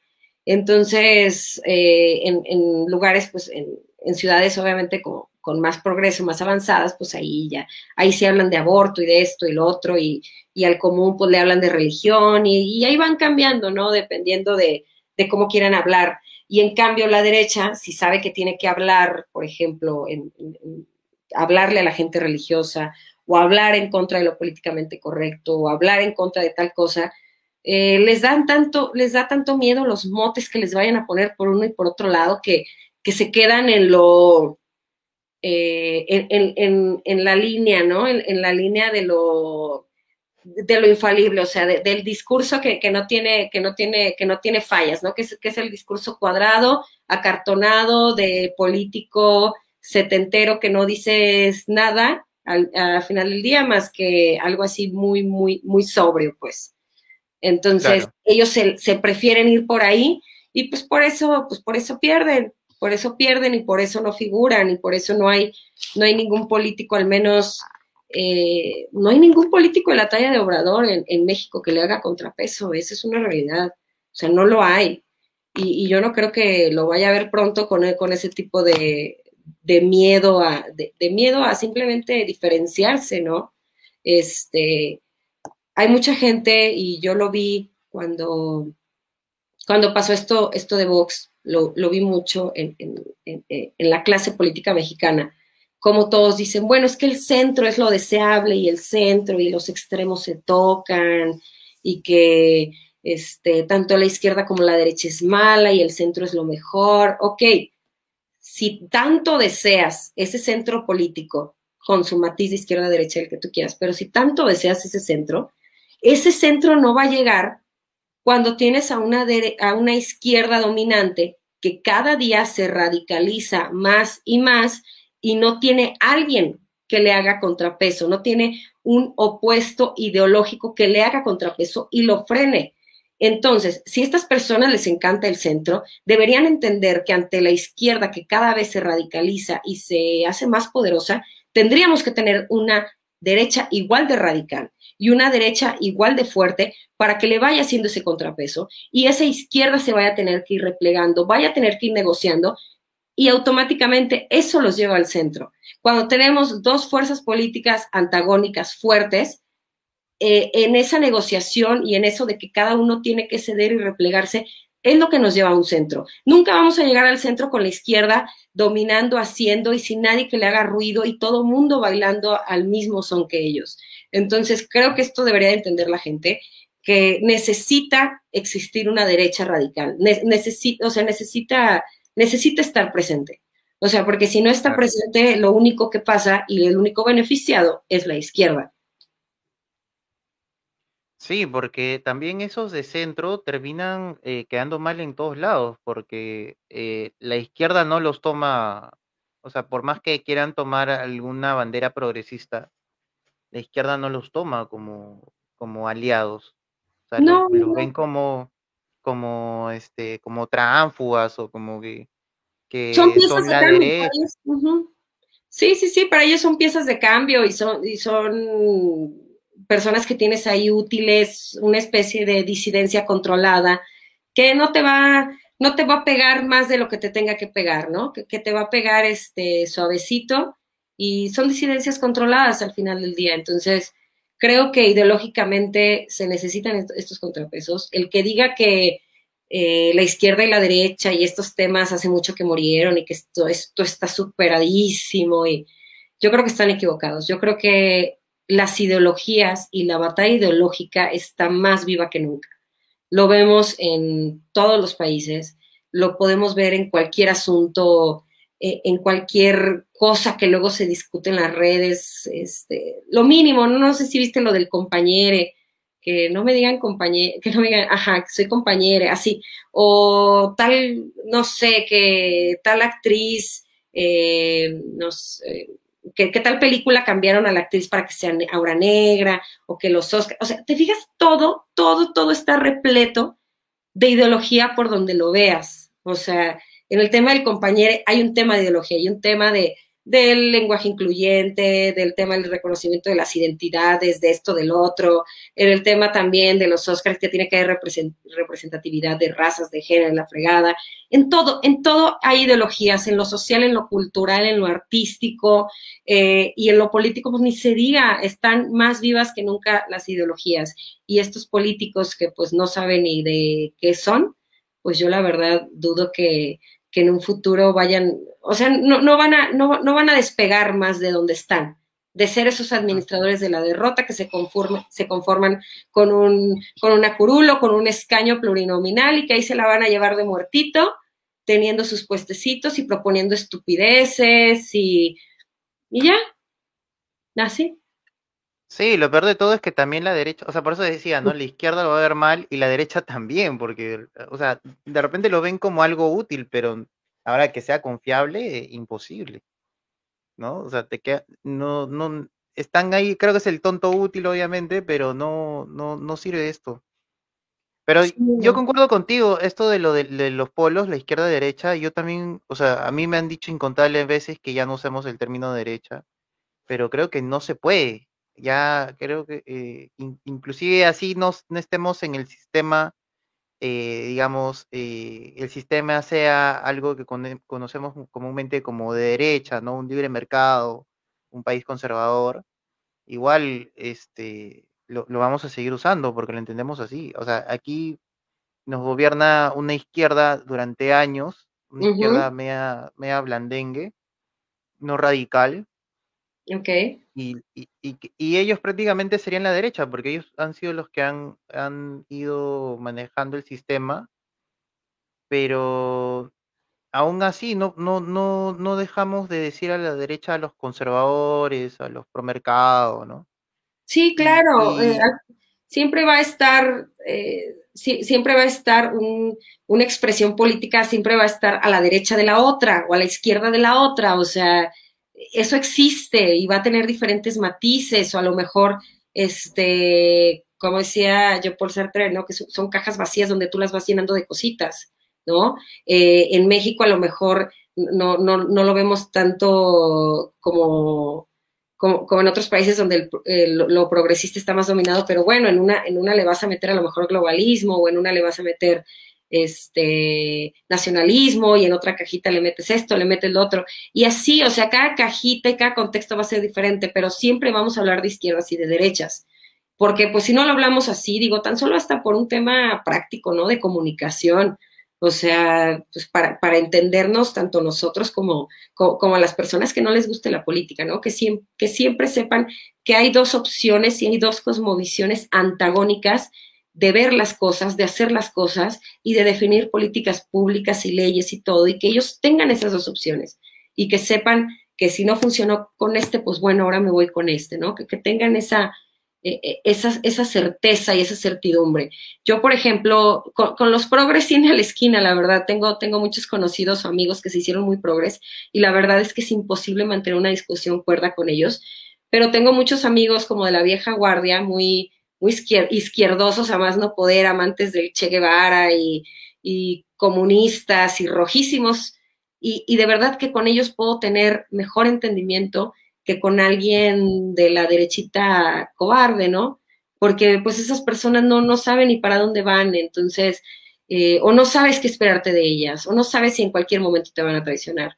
Y, al menos con eso te digo, eh, y, muy izquierdosos, a veces he tenido mejores pláticas y he tenido mejores, mejores entendimientos, porque ya cada quien sabemos qué piensa el otro, o sea, no hay sorpresas. Entonces, pero con los progres sí, o sea, con los progres sí te digo, la verdad es que ven el mundo tan, con, con este lente tan, tan distorsionado que todo, todo, absolutamente todo, todo lo hacen político, ¿no? Pues, y ellos mismos o las feministas tienen esto de lo, personal es político, ¿no? Y así son ellos. Para ellos todo lo personal este, y todo lo que pasa en sus vidas de alguna manera tiene un contexto y un trasfondo político y con ellos sí es muy difícil entablar hasta una amistad. O sea, yo he perdido muchísimas amistades que se, se, se radicalizaron progres y pues ya simplemente les molesta lo que yo opino y bueno, eso ya es suficiente motivo como para insultarme o dejarme de hablar en el mejor de los casos. Entonces dices, pues bueno, ¿qué se le puede hacer?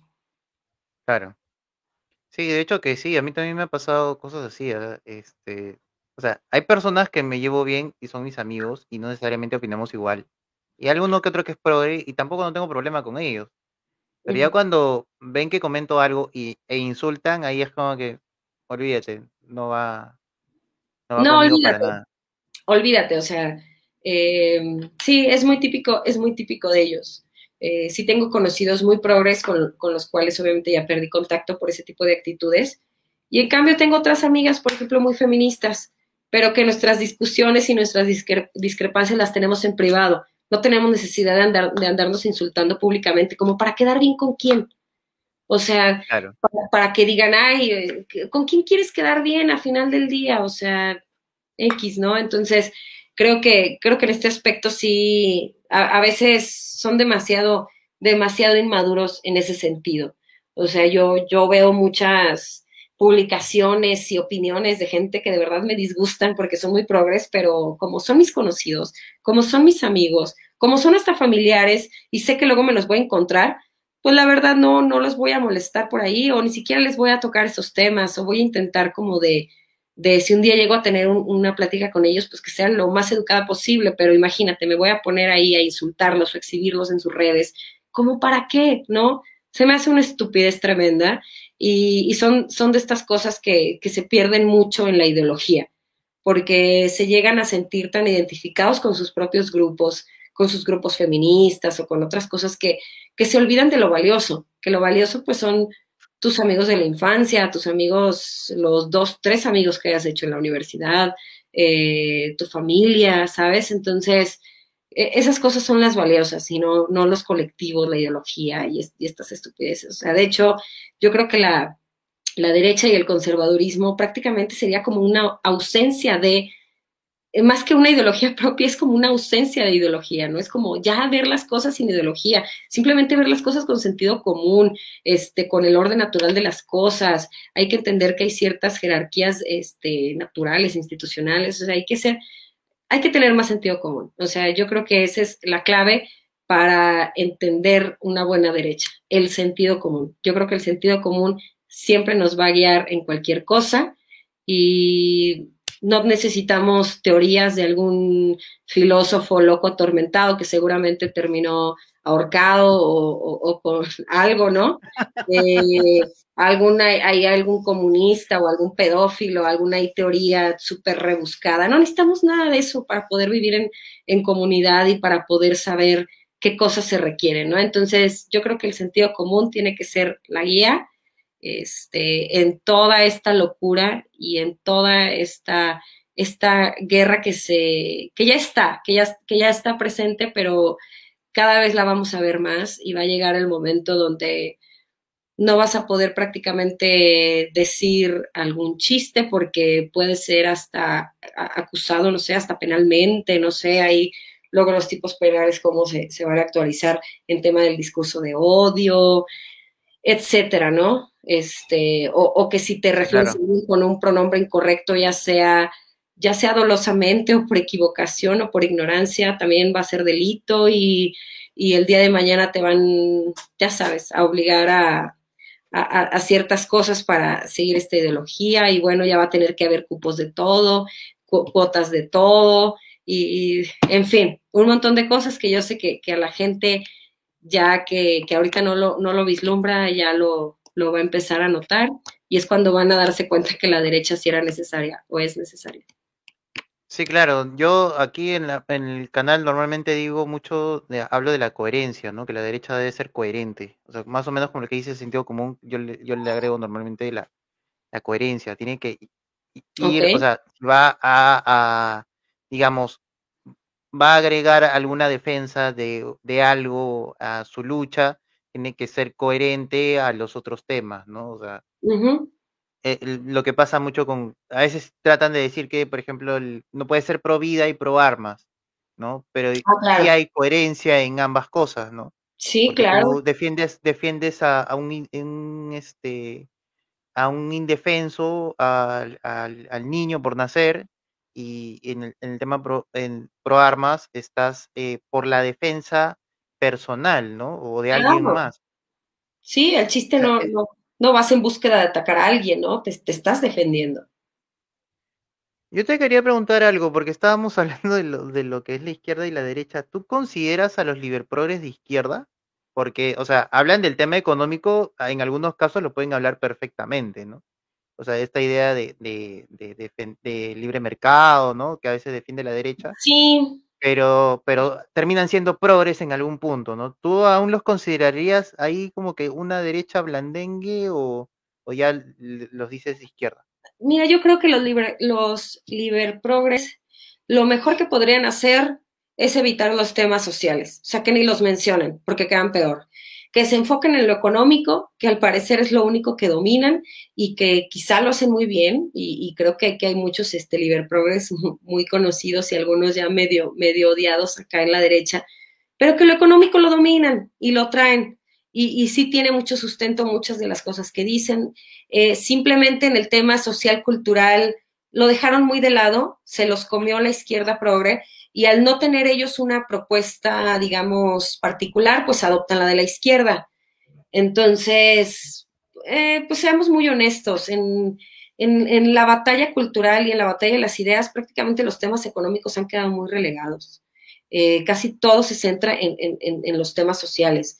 Entonces ahí los liber progres pues terminan este, en una discusión, pues están a favor de todo lo que está a favor de los progres y, bueno, a menos que sea alguno de sus pláticas ahí económicas o de Bitcoin o algo, pues bueno, a lo mejor veremos una contraposición, pero yo creo que esa es, su cuestión, que se enfocaron mucho en lo económico, que lo social mm, lo dejaron de lado, entonces al no tener ellos una, una visión, digamos, propia, adoptan la de la izquierda y, y creo que también eh, cometen un error. O sea, yo, yo lo situaría obviamente en, la derecha por, eh, por otras cuestiones, o sea, por porque su liberalismo, sí, o sea, sí tiene temas progres, pero creo que por las ideas liberales y económicas sí estarían un poquito más a la derecha, sí los creo un poquito más de este lado, pero creo que también tienen un error y es un error donde al menos no creo que que se debe entender que, la derecha está ahí, que es esta especie de de adoración al mercado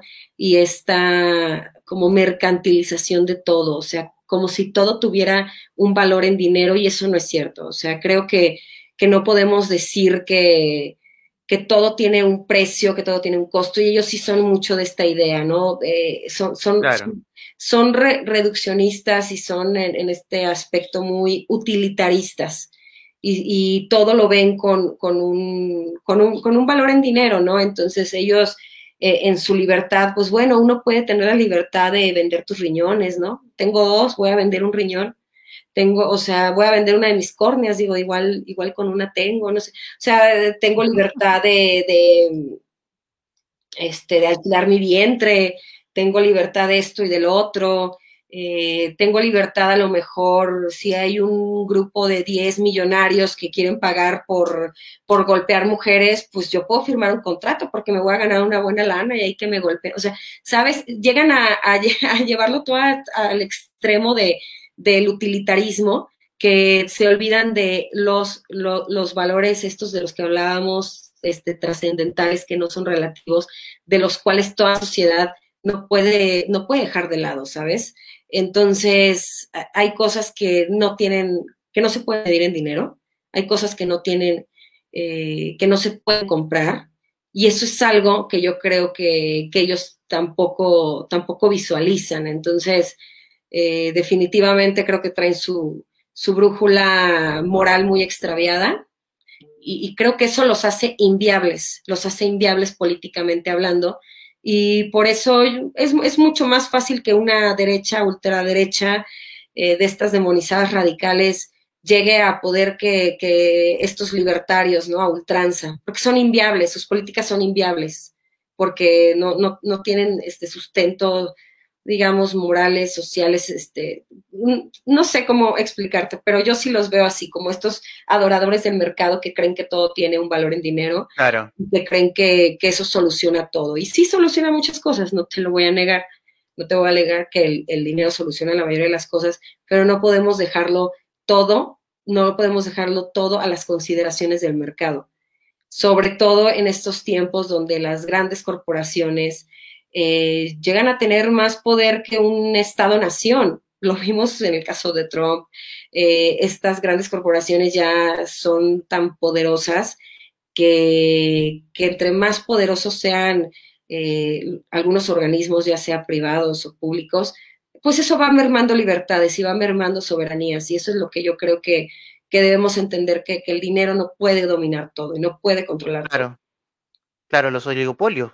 Muchos, mucho, o sea, mencionamos lo, la derecha conservadora habla de los oligopolios, pero los liberales no ni lo mencionan. Eso es algo bien, bien extraño para mí, porque, o sea, supuestamente hablan de libre mercado, pero el oligopolio ya no es un libre mercado, porque van y toman, toman poder y, y pueden controlar los mercados. Sí, claro, digo, pasó, pasó esta discusión que yo de, de, de verdad, de lo poco que sé de economía, bueno, yo decía, este, en serio no los entiendo. Eh, están tan a favor de, libre mercado, de la competencia, de todo, y cómo es posible que estén de acuerdo en, en que grandes corporaciones de, de tecnología literalmente eh, se coludan, se, se alíen y sean cómplices para determinadas agendas, cuando sabes perfectamente que no hay para dónde irte. O sea, ellos decían, bueno, si no te gusta, haz tu propio Twitter, ¿no? Ah, bueno, y si no te gusta, pues haz tu propia tienda de aplicaciones. Ah, bueno, y si no te gusta, porque también están coludidos, haz tu propio, no sé, centro donde tienes almacenados como, eh, se me fue el nombre, donde tienen como, donde tienen como los servidores. Ah, y si no te gusta, ah. pues también haz tu propio, donde tengas tus servidores y haz tu propio internet. Y dices, bueno, o sea, ¿en qué cabeza cabe defender este tipo de prácticas? Que en la economía más básica que yo llegué a ver en derecho, que fue mínima, ¿no? Microeconomía y macroeconomía 1 quizá. Bueno, se sabe que este tipo de prácticas, pues no, eh, no, son, no son de libre mercado, o sea, son, son oligopólicas, son monopólicas. ¿Por qué? Porque se coluden, porque se, son, son cómplices para determinadas cosas y aunque no sean del mismo eh, giro, pues generan prácticas muy indeseables que al final del día afectan al consumidor. Entonces, para mí se me hacía algo como de economía muy básica y todos los liber progres decían, bueno, es que pues ellos pueden hacer lo que quieran, ¿no? Este, es libre mercado, ellos eh, son sus empresas, si no te gusta, vete a tu empresa. Si ninguna empresa te lo puede ofrecer, haz tu empresa y ya, qué fácil, ¿no? Vamos a hacer todos nuestra, nuestras empresas, porque pues no solo basta con hacerte una red social, ya te dije todo lo, lo que tendríamos que hacer también. Sí, claro. Acá, discúlpame que te corte, hay un comentario de Aaron González que nos da un donativo de 50 pesos. Dice, ni de izquierda ni de derecha, mexicanos, dice, atentamente, un uh. sordito cualquiera. Salud, esa es la clásica. Uy, sí, la clásica, que les encanta. Ni de izquierda ni de derecha, o dicen, ni chairos ni fifís, mexicanos un zurdito útil cualquiera, o, yo diría un derechita cobarde útil a la izquierda cualquiera. Sí, claro. De hecho, que ahora que lo que mencionas de Twitter y las redes, eh, ahí hay algo bien, bien curioso, porque creo que es algo que yo pensé que era algo exclusivo de Perú, pero por lo que veo también se está repitiendo en México. Ajá. Es que, es que la discusión está centrada en las redes, pero al tener esta disque conexión, también se nos desconectamos a, las ciudades y pueblos de, digamos, en este caso, por ejemplo, Perú, lo que le dice la izquierda Perú profundo, ¿no?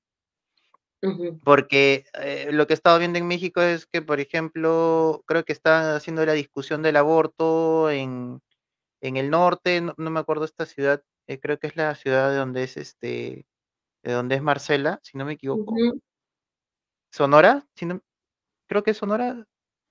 Bueno, trataré de acordarme porque, como te digo, yo soy igual que tú con los nombres, no me acuerdo. Sí, yo soy malísimo también. Pero más o menos va por ahí, ¿no? O sea, eh, hay una desconexión. Este, ¿tú, ¿Tú qué opinas al respecto? Porque tú eres bien activa en redes, tú, tú manejas bastante, bastante Twitter, pero obviamente también has salido a hacer activismo y, y este y se respeta mucho. ¿Invitas invitarías a más gente que haga lo mismo? Eh, ¿Cuál, cuál sería tu posición? Bueno, yo sí, eh, definitivamente creo que sí nos, nos, nos ha faltado y, ya lo estamos haciendo más, que es empezar, que es empezar a salir, o sea, que es empezar a tomar este, las causas en, en, la calle, ¿no? Que, que, se vean, porque, porque pues en, en los casos del aborto casi casi sin darnos cuenta, de repente ya la Suprema Corte eh, toma decisiones y violando soberanía de, los estados y las legislaturas locales y deciden y prácticamente aquí como es como si no hubiera pasado nada. Eh, o sea, hay pocas marchas, hay pocos movimientos. Eh, y, y, yo la verdad es que respeto y admiro muchísimo a todos estos activistas. Yo creo que pero sí creo que, hay diferentes, diferentes luchas, ¿no?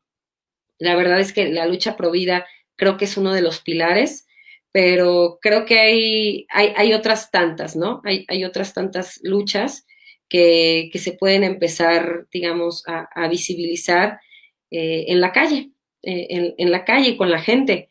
Entonces, creo que sí es muy importante que, que salgamos de redes. La verdad es que las redes son un mundito un mundito muy pequeño que no sirve para absolutamente nada. Eh, y yo soy consciente de ello, yo soy consciente de ello que, las redes no, no sirven demasiado. Eh, si, quisiéramos de alguna manera hacer una, eh, a largo plazo una, fuerza política viable. Entonces, pues sí, hay que, hay que seguir el mismo guion que en su momento tuvo la izquierda, que, que es apoderarse de la calle. Sí, vamos a llegar a un tope, creo. O sea, las redes nos van a limitar bastante. O sea, nos va a hacer crecer bastante, pero creo que nos va, vamos a llegar a un tope y ahí, y ahí se queda. Sí, lamentablemente te digo, las redes no sirven mucho, pero es lo único que tenemos. O sea, no tenemos otra cosa. No tenemos presencia en medios tradicionales, no tenemos presencia de que haya, no sé, una serie, una película, eh, un programa que sea absolutamente temas de derecha, que pueda llegar a más gente. No tenemos eh, esos, esos aliados en, eh, en, quienes definen lo que se enseña a los niños en la primaria. lamentablemente, las redes, pues sí, como te dije hace rato, no sirven para casi nada, pero es que es lo único que tenemos ahorita, las redes. Entonces, de aquí intentar, intentar ver cómo podemos ganar e-, espacios para que posteriormente en la calle no, seamos tres locos, ¿sabes? O sea, que en la calle no seamos tres que, estamos ahí marchando y, así, ¿no? Que, realmente, que, realmente suene y resuene.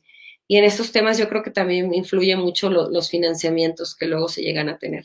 Creo que la derecha tiene por origen y por naturaleza poco financiamiento y, y la izquierda tiene mucho financiamiento. Nosotros podríamos pensar que que, todo el mundo está de acuerdo porque sus movimientos, sus marchas son más grandes, sus, sus, pero no es solo eso, tienen más financiamiento, tienen, tienen altavoces más grandes con, los medios aliados, tienen a gente en las universidades que está adoctrinando, tienen todo el pastel, o sea, tienen todo el pastel, entonces realmente somos, eh, pues somos como algo pequeñito contra un monstruo muy grande, entonces tenemos que ir, ir picando mucha piedra y no, no va a ser sencillo porque no, no, tenemos todas estas cosas que ellos tienen y sirven de muy poco, pero son lo único que tenemos, las redes sociales. Sí, es cierto. De hecho que hay bastante para trabajar ahí, pero, pero eso es un buen paso, al menos. Eh, quiero agradecer a, Víctor, Víctor Salazar por hacer su donativo de 5 soles, hecho vía, vía internet. Se lo agradezco. Un abrazo. No nos ha mandado mensaje, así que queda pendiente para, quedo pendiente para ver si manda un mensaje y lo acá lo reproducimos.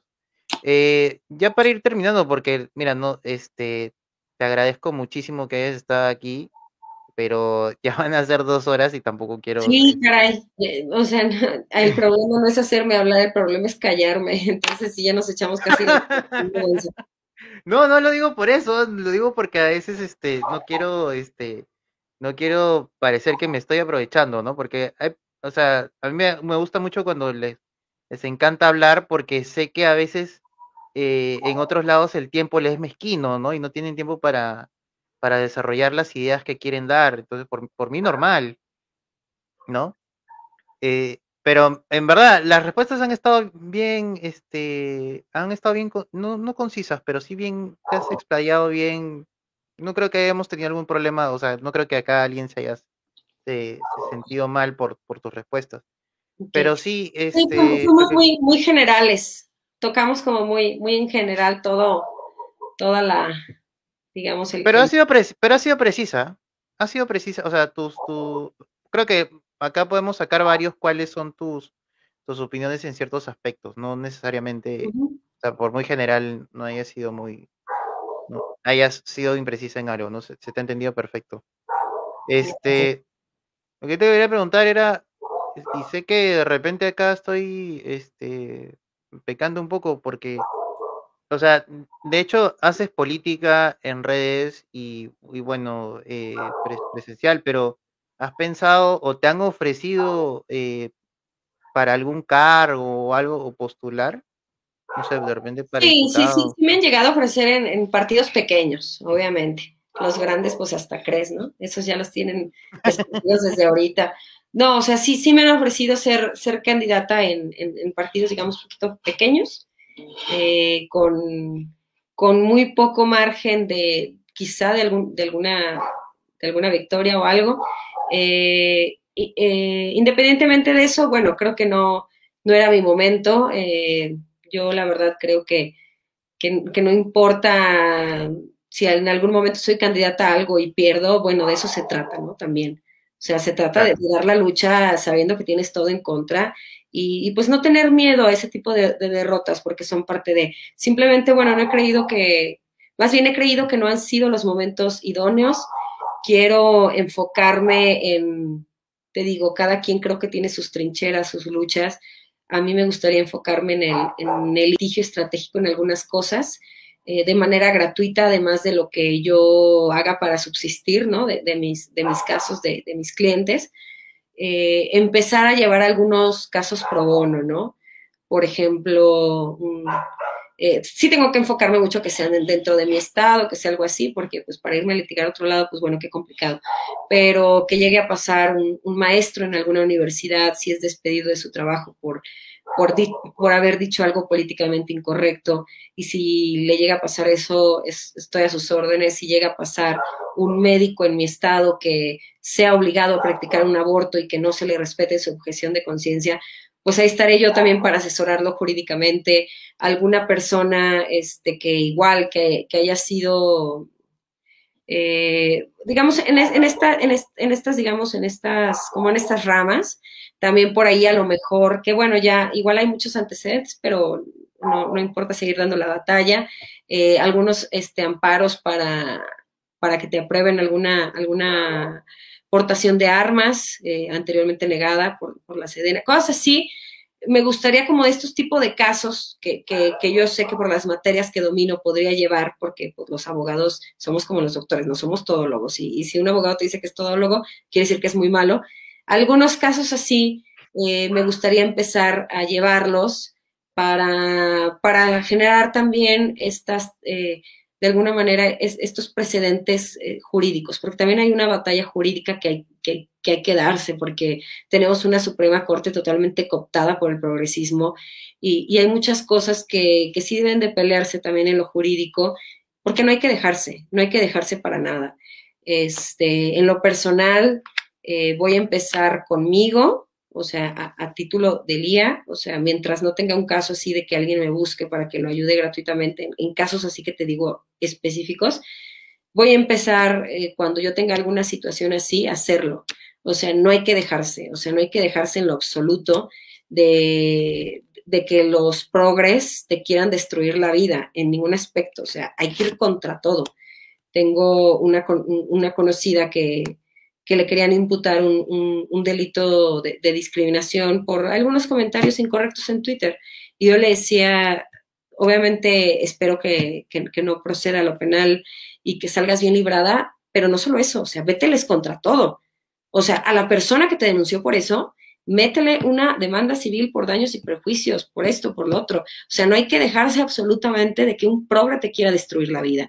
Si eres un maestro y dijiste algún eh, este, comentario políticamente incorrecto en tu clase y te hicieron firmar tu renuncia, para empezar, no, bueno, para empezar no firmas tu renuncia, pero ya, eh, o si te quieren despedir, o sea, los demandas, los demandas para que te reinstalen, les demandas daños y perjuicios, si es una institución pública, les demanda responsabilidad patrimonial del Estado. O sea, no hay que dejarse ni hay que doblar las manitas, porque entonces ellos eh, van a hacer con nosotros lo que queramos. Entonces, creo que ese tipo de batallas a mí me gustaría darlas o sea, cada quien te digo, cada quien en lo suyo. Yo la verdad no, no soy muy buena para movilizar gente en la calle, pues, este, creo, creo que hay gente que lo hace muy bien y las admiro muchísimo. Eh, a mí me gustaría empezar con estas batallas jurídicas que se van a venir mucho, este, cada vez más. Y de alguna manera, si algún día eh, tengo la fortuna de ser candidata a algo con posibilidades o no de ganar, eh, por supuesto que me gustaría, porque qué mejor que estar en un, en un, lugar donde puedes tú proponer que se cambie alguna ley, algún precepto o algo, para que las cosas se, se, eh, emparejen un poquito, ¿no? Entonces, pero pues a ver, a ver qué, qué, va sucediendo. Lamentablemente en política muchos de nosotros tenemos las puertas muy cerradas. Eh, no es fácil y mientras no tengas un trabajo que dependa solo de ti, pues vas a estar a, las, a, las vicisitudes de, tus jefes en ese momento que les molesta lo que digas, ¿no? Entonces, primero creo que lo importante es buscar esa libertad económica para, para tener esa libertad de expresión, lamentablemente. Sí, es bien complicado porque, o sea, todo lo que hacen listado, yo le agregaría, por ejemplo, el, eh, esto de los problemas de familia, los divorcios, porque, bueno, algo que tocábamos en la página al inicio, usted hablado hace años, siempre eran los casos de divorcio y cómo las leyes eh, prácticamente las han modificado las campañas feministas que hay esta parcialidad hacia, hacia todas las mujeres y no necesariamente son víctimas, ¿no? En algunos casos son las victimarias.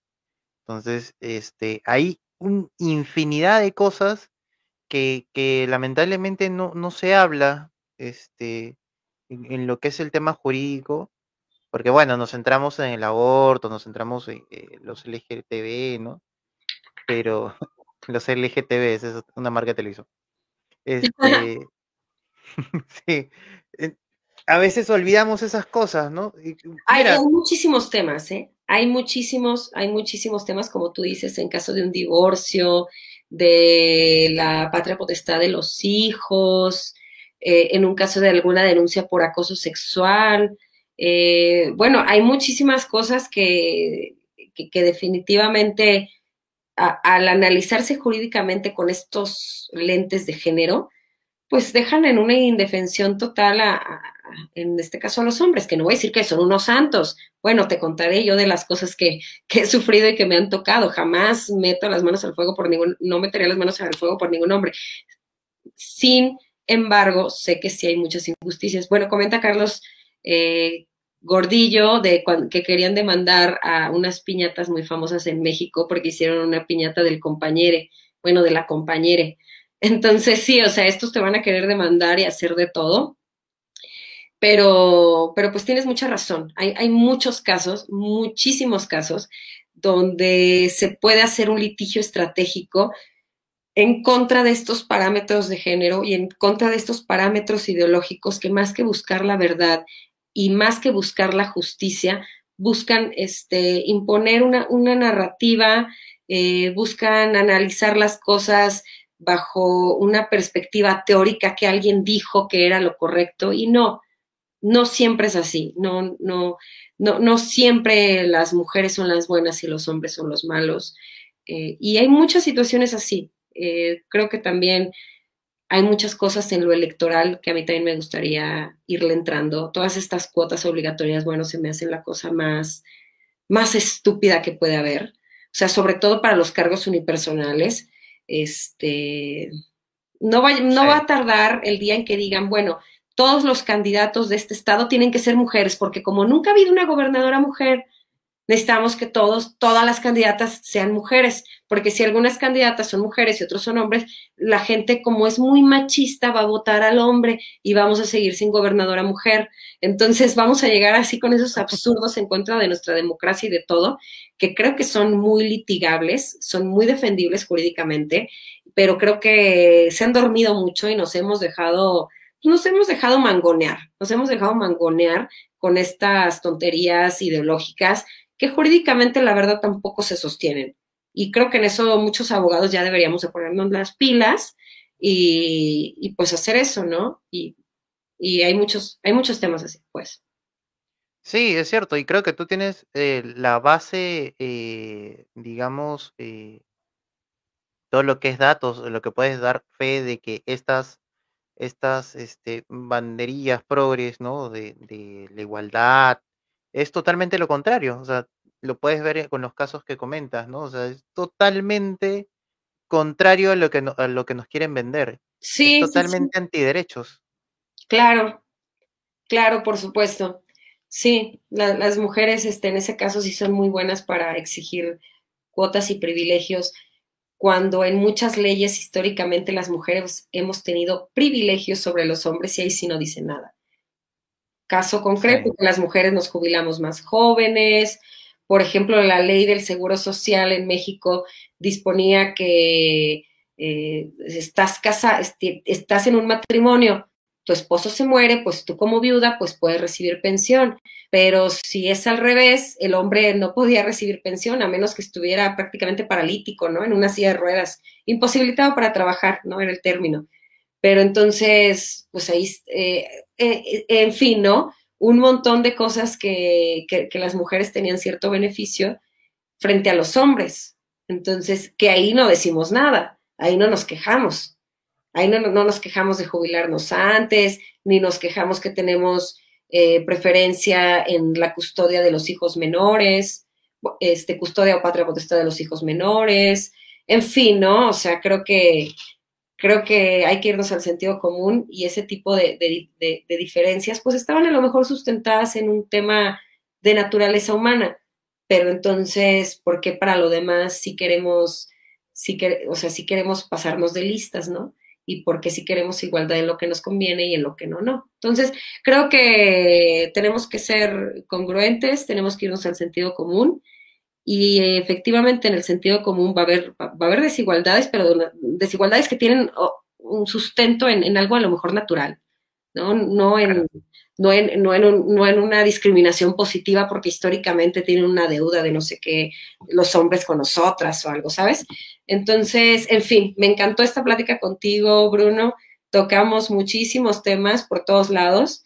Más adelante, cuando se dé la oportunidad, pues tenemos algo de, de algún tema más particular y qué mejor que pues pudiéramos tener aquí otra persona, otras dos personas y hacer esto un poquito más, más dinámico. Me encantaría volver a estar contigo. Gracias, no, a, ti en verdad por tu tiempo. Mira, mm, eh, me he aprovechado de ti dos horas porque creo que era, habíamos quedado un poquito y hemos quedado dos horas. Este, me disculpo, pero ha estado muy interesante en verdad. Ah, me agrada que hayas podido explayarte como has gustado. Eh, lo que sí, este, concuerdo contigo con lo último, con lo de a ver si los puedo juntar porque con Marcela hablé hace, hace unos meses, hace creo el mes pasado, el antepasado, Ajá. y, y también quedó con, quedamos con esa idea, pero de ahí no hemos podido comunicarnos ni nada. Ajá. Entonces, ahí sería algo interesante. O por último, e, este último tema que has tocado, y sé que te he explayado con la pregunta que te hice, de hecho explayarte porque en verdad creo que es un tema muy, muy importante y muy interesante. Quizás merezca su propia, su propia entrevistas si gustas, ¿no? Obviamente no, no quiero este, que hacerte presionar, eh, presionarte para, para, para ello, ¿no? Pero igual, de todos modos, agradezco mucho que, que hayas podido este, darte un tiempito con nosotros. Acá este, los chicos también te, te agradecen, los chicos que han estado que son de México, aquí la mayoría peruanos. Eh, te agradecemos mucho tu, tiempo y, y, nada, algunas, eh, algunas palabras que quieras decir para ir cerrando. Eh, no sé, tus redes, algo que de repente quieras compartir o algún proyecto. ¿Cómo? Perdón. Soy, muy floja para, las redes, soy muy mala para las redes, nada más. Eh, nada más mi Twitter es el que, y, es últimamente que no tanto, ¿eh? pero es el único ahí que, que pueden encontrar algo de interés si, si Dios me da licencia y si mis ocupaciones me dan el tiempo, me gustaría estar más presente en, en, algo así como tú por acá en YouTube y todo. Entonces, muchas gracias a todos los que se aventaron estas dos horas. La verdad es que me da mucho gusto saber que, que al menos hay una persona que le interesa lo que yo tenga que decir.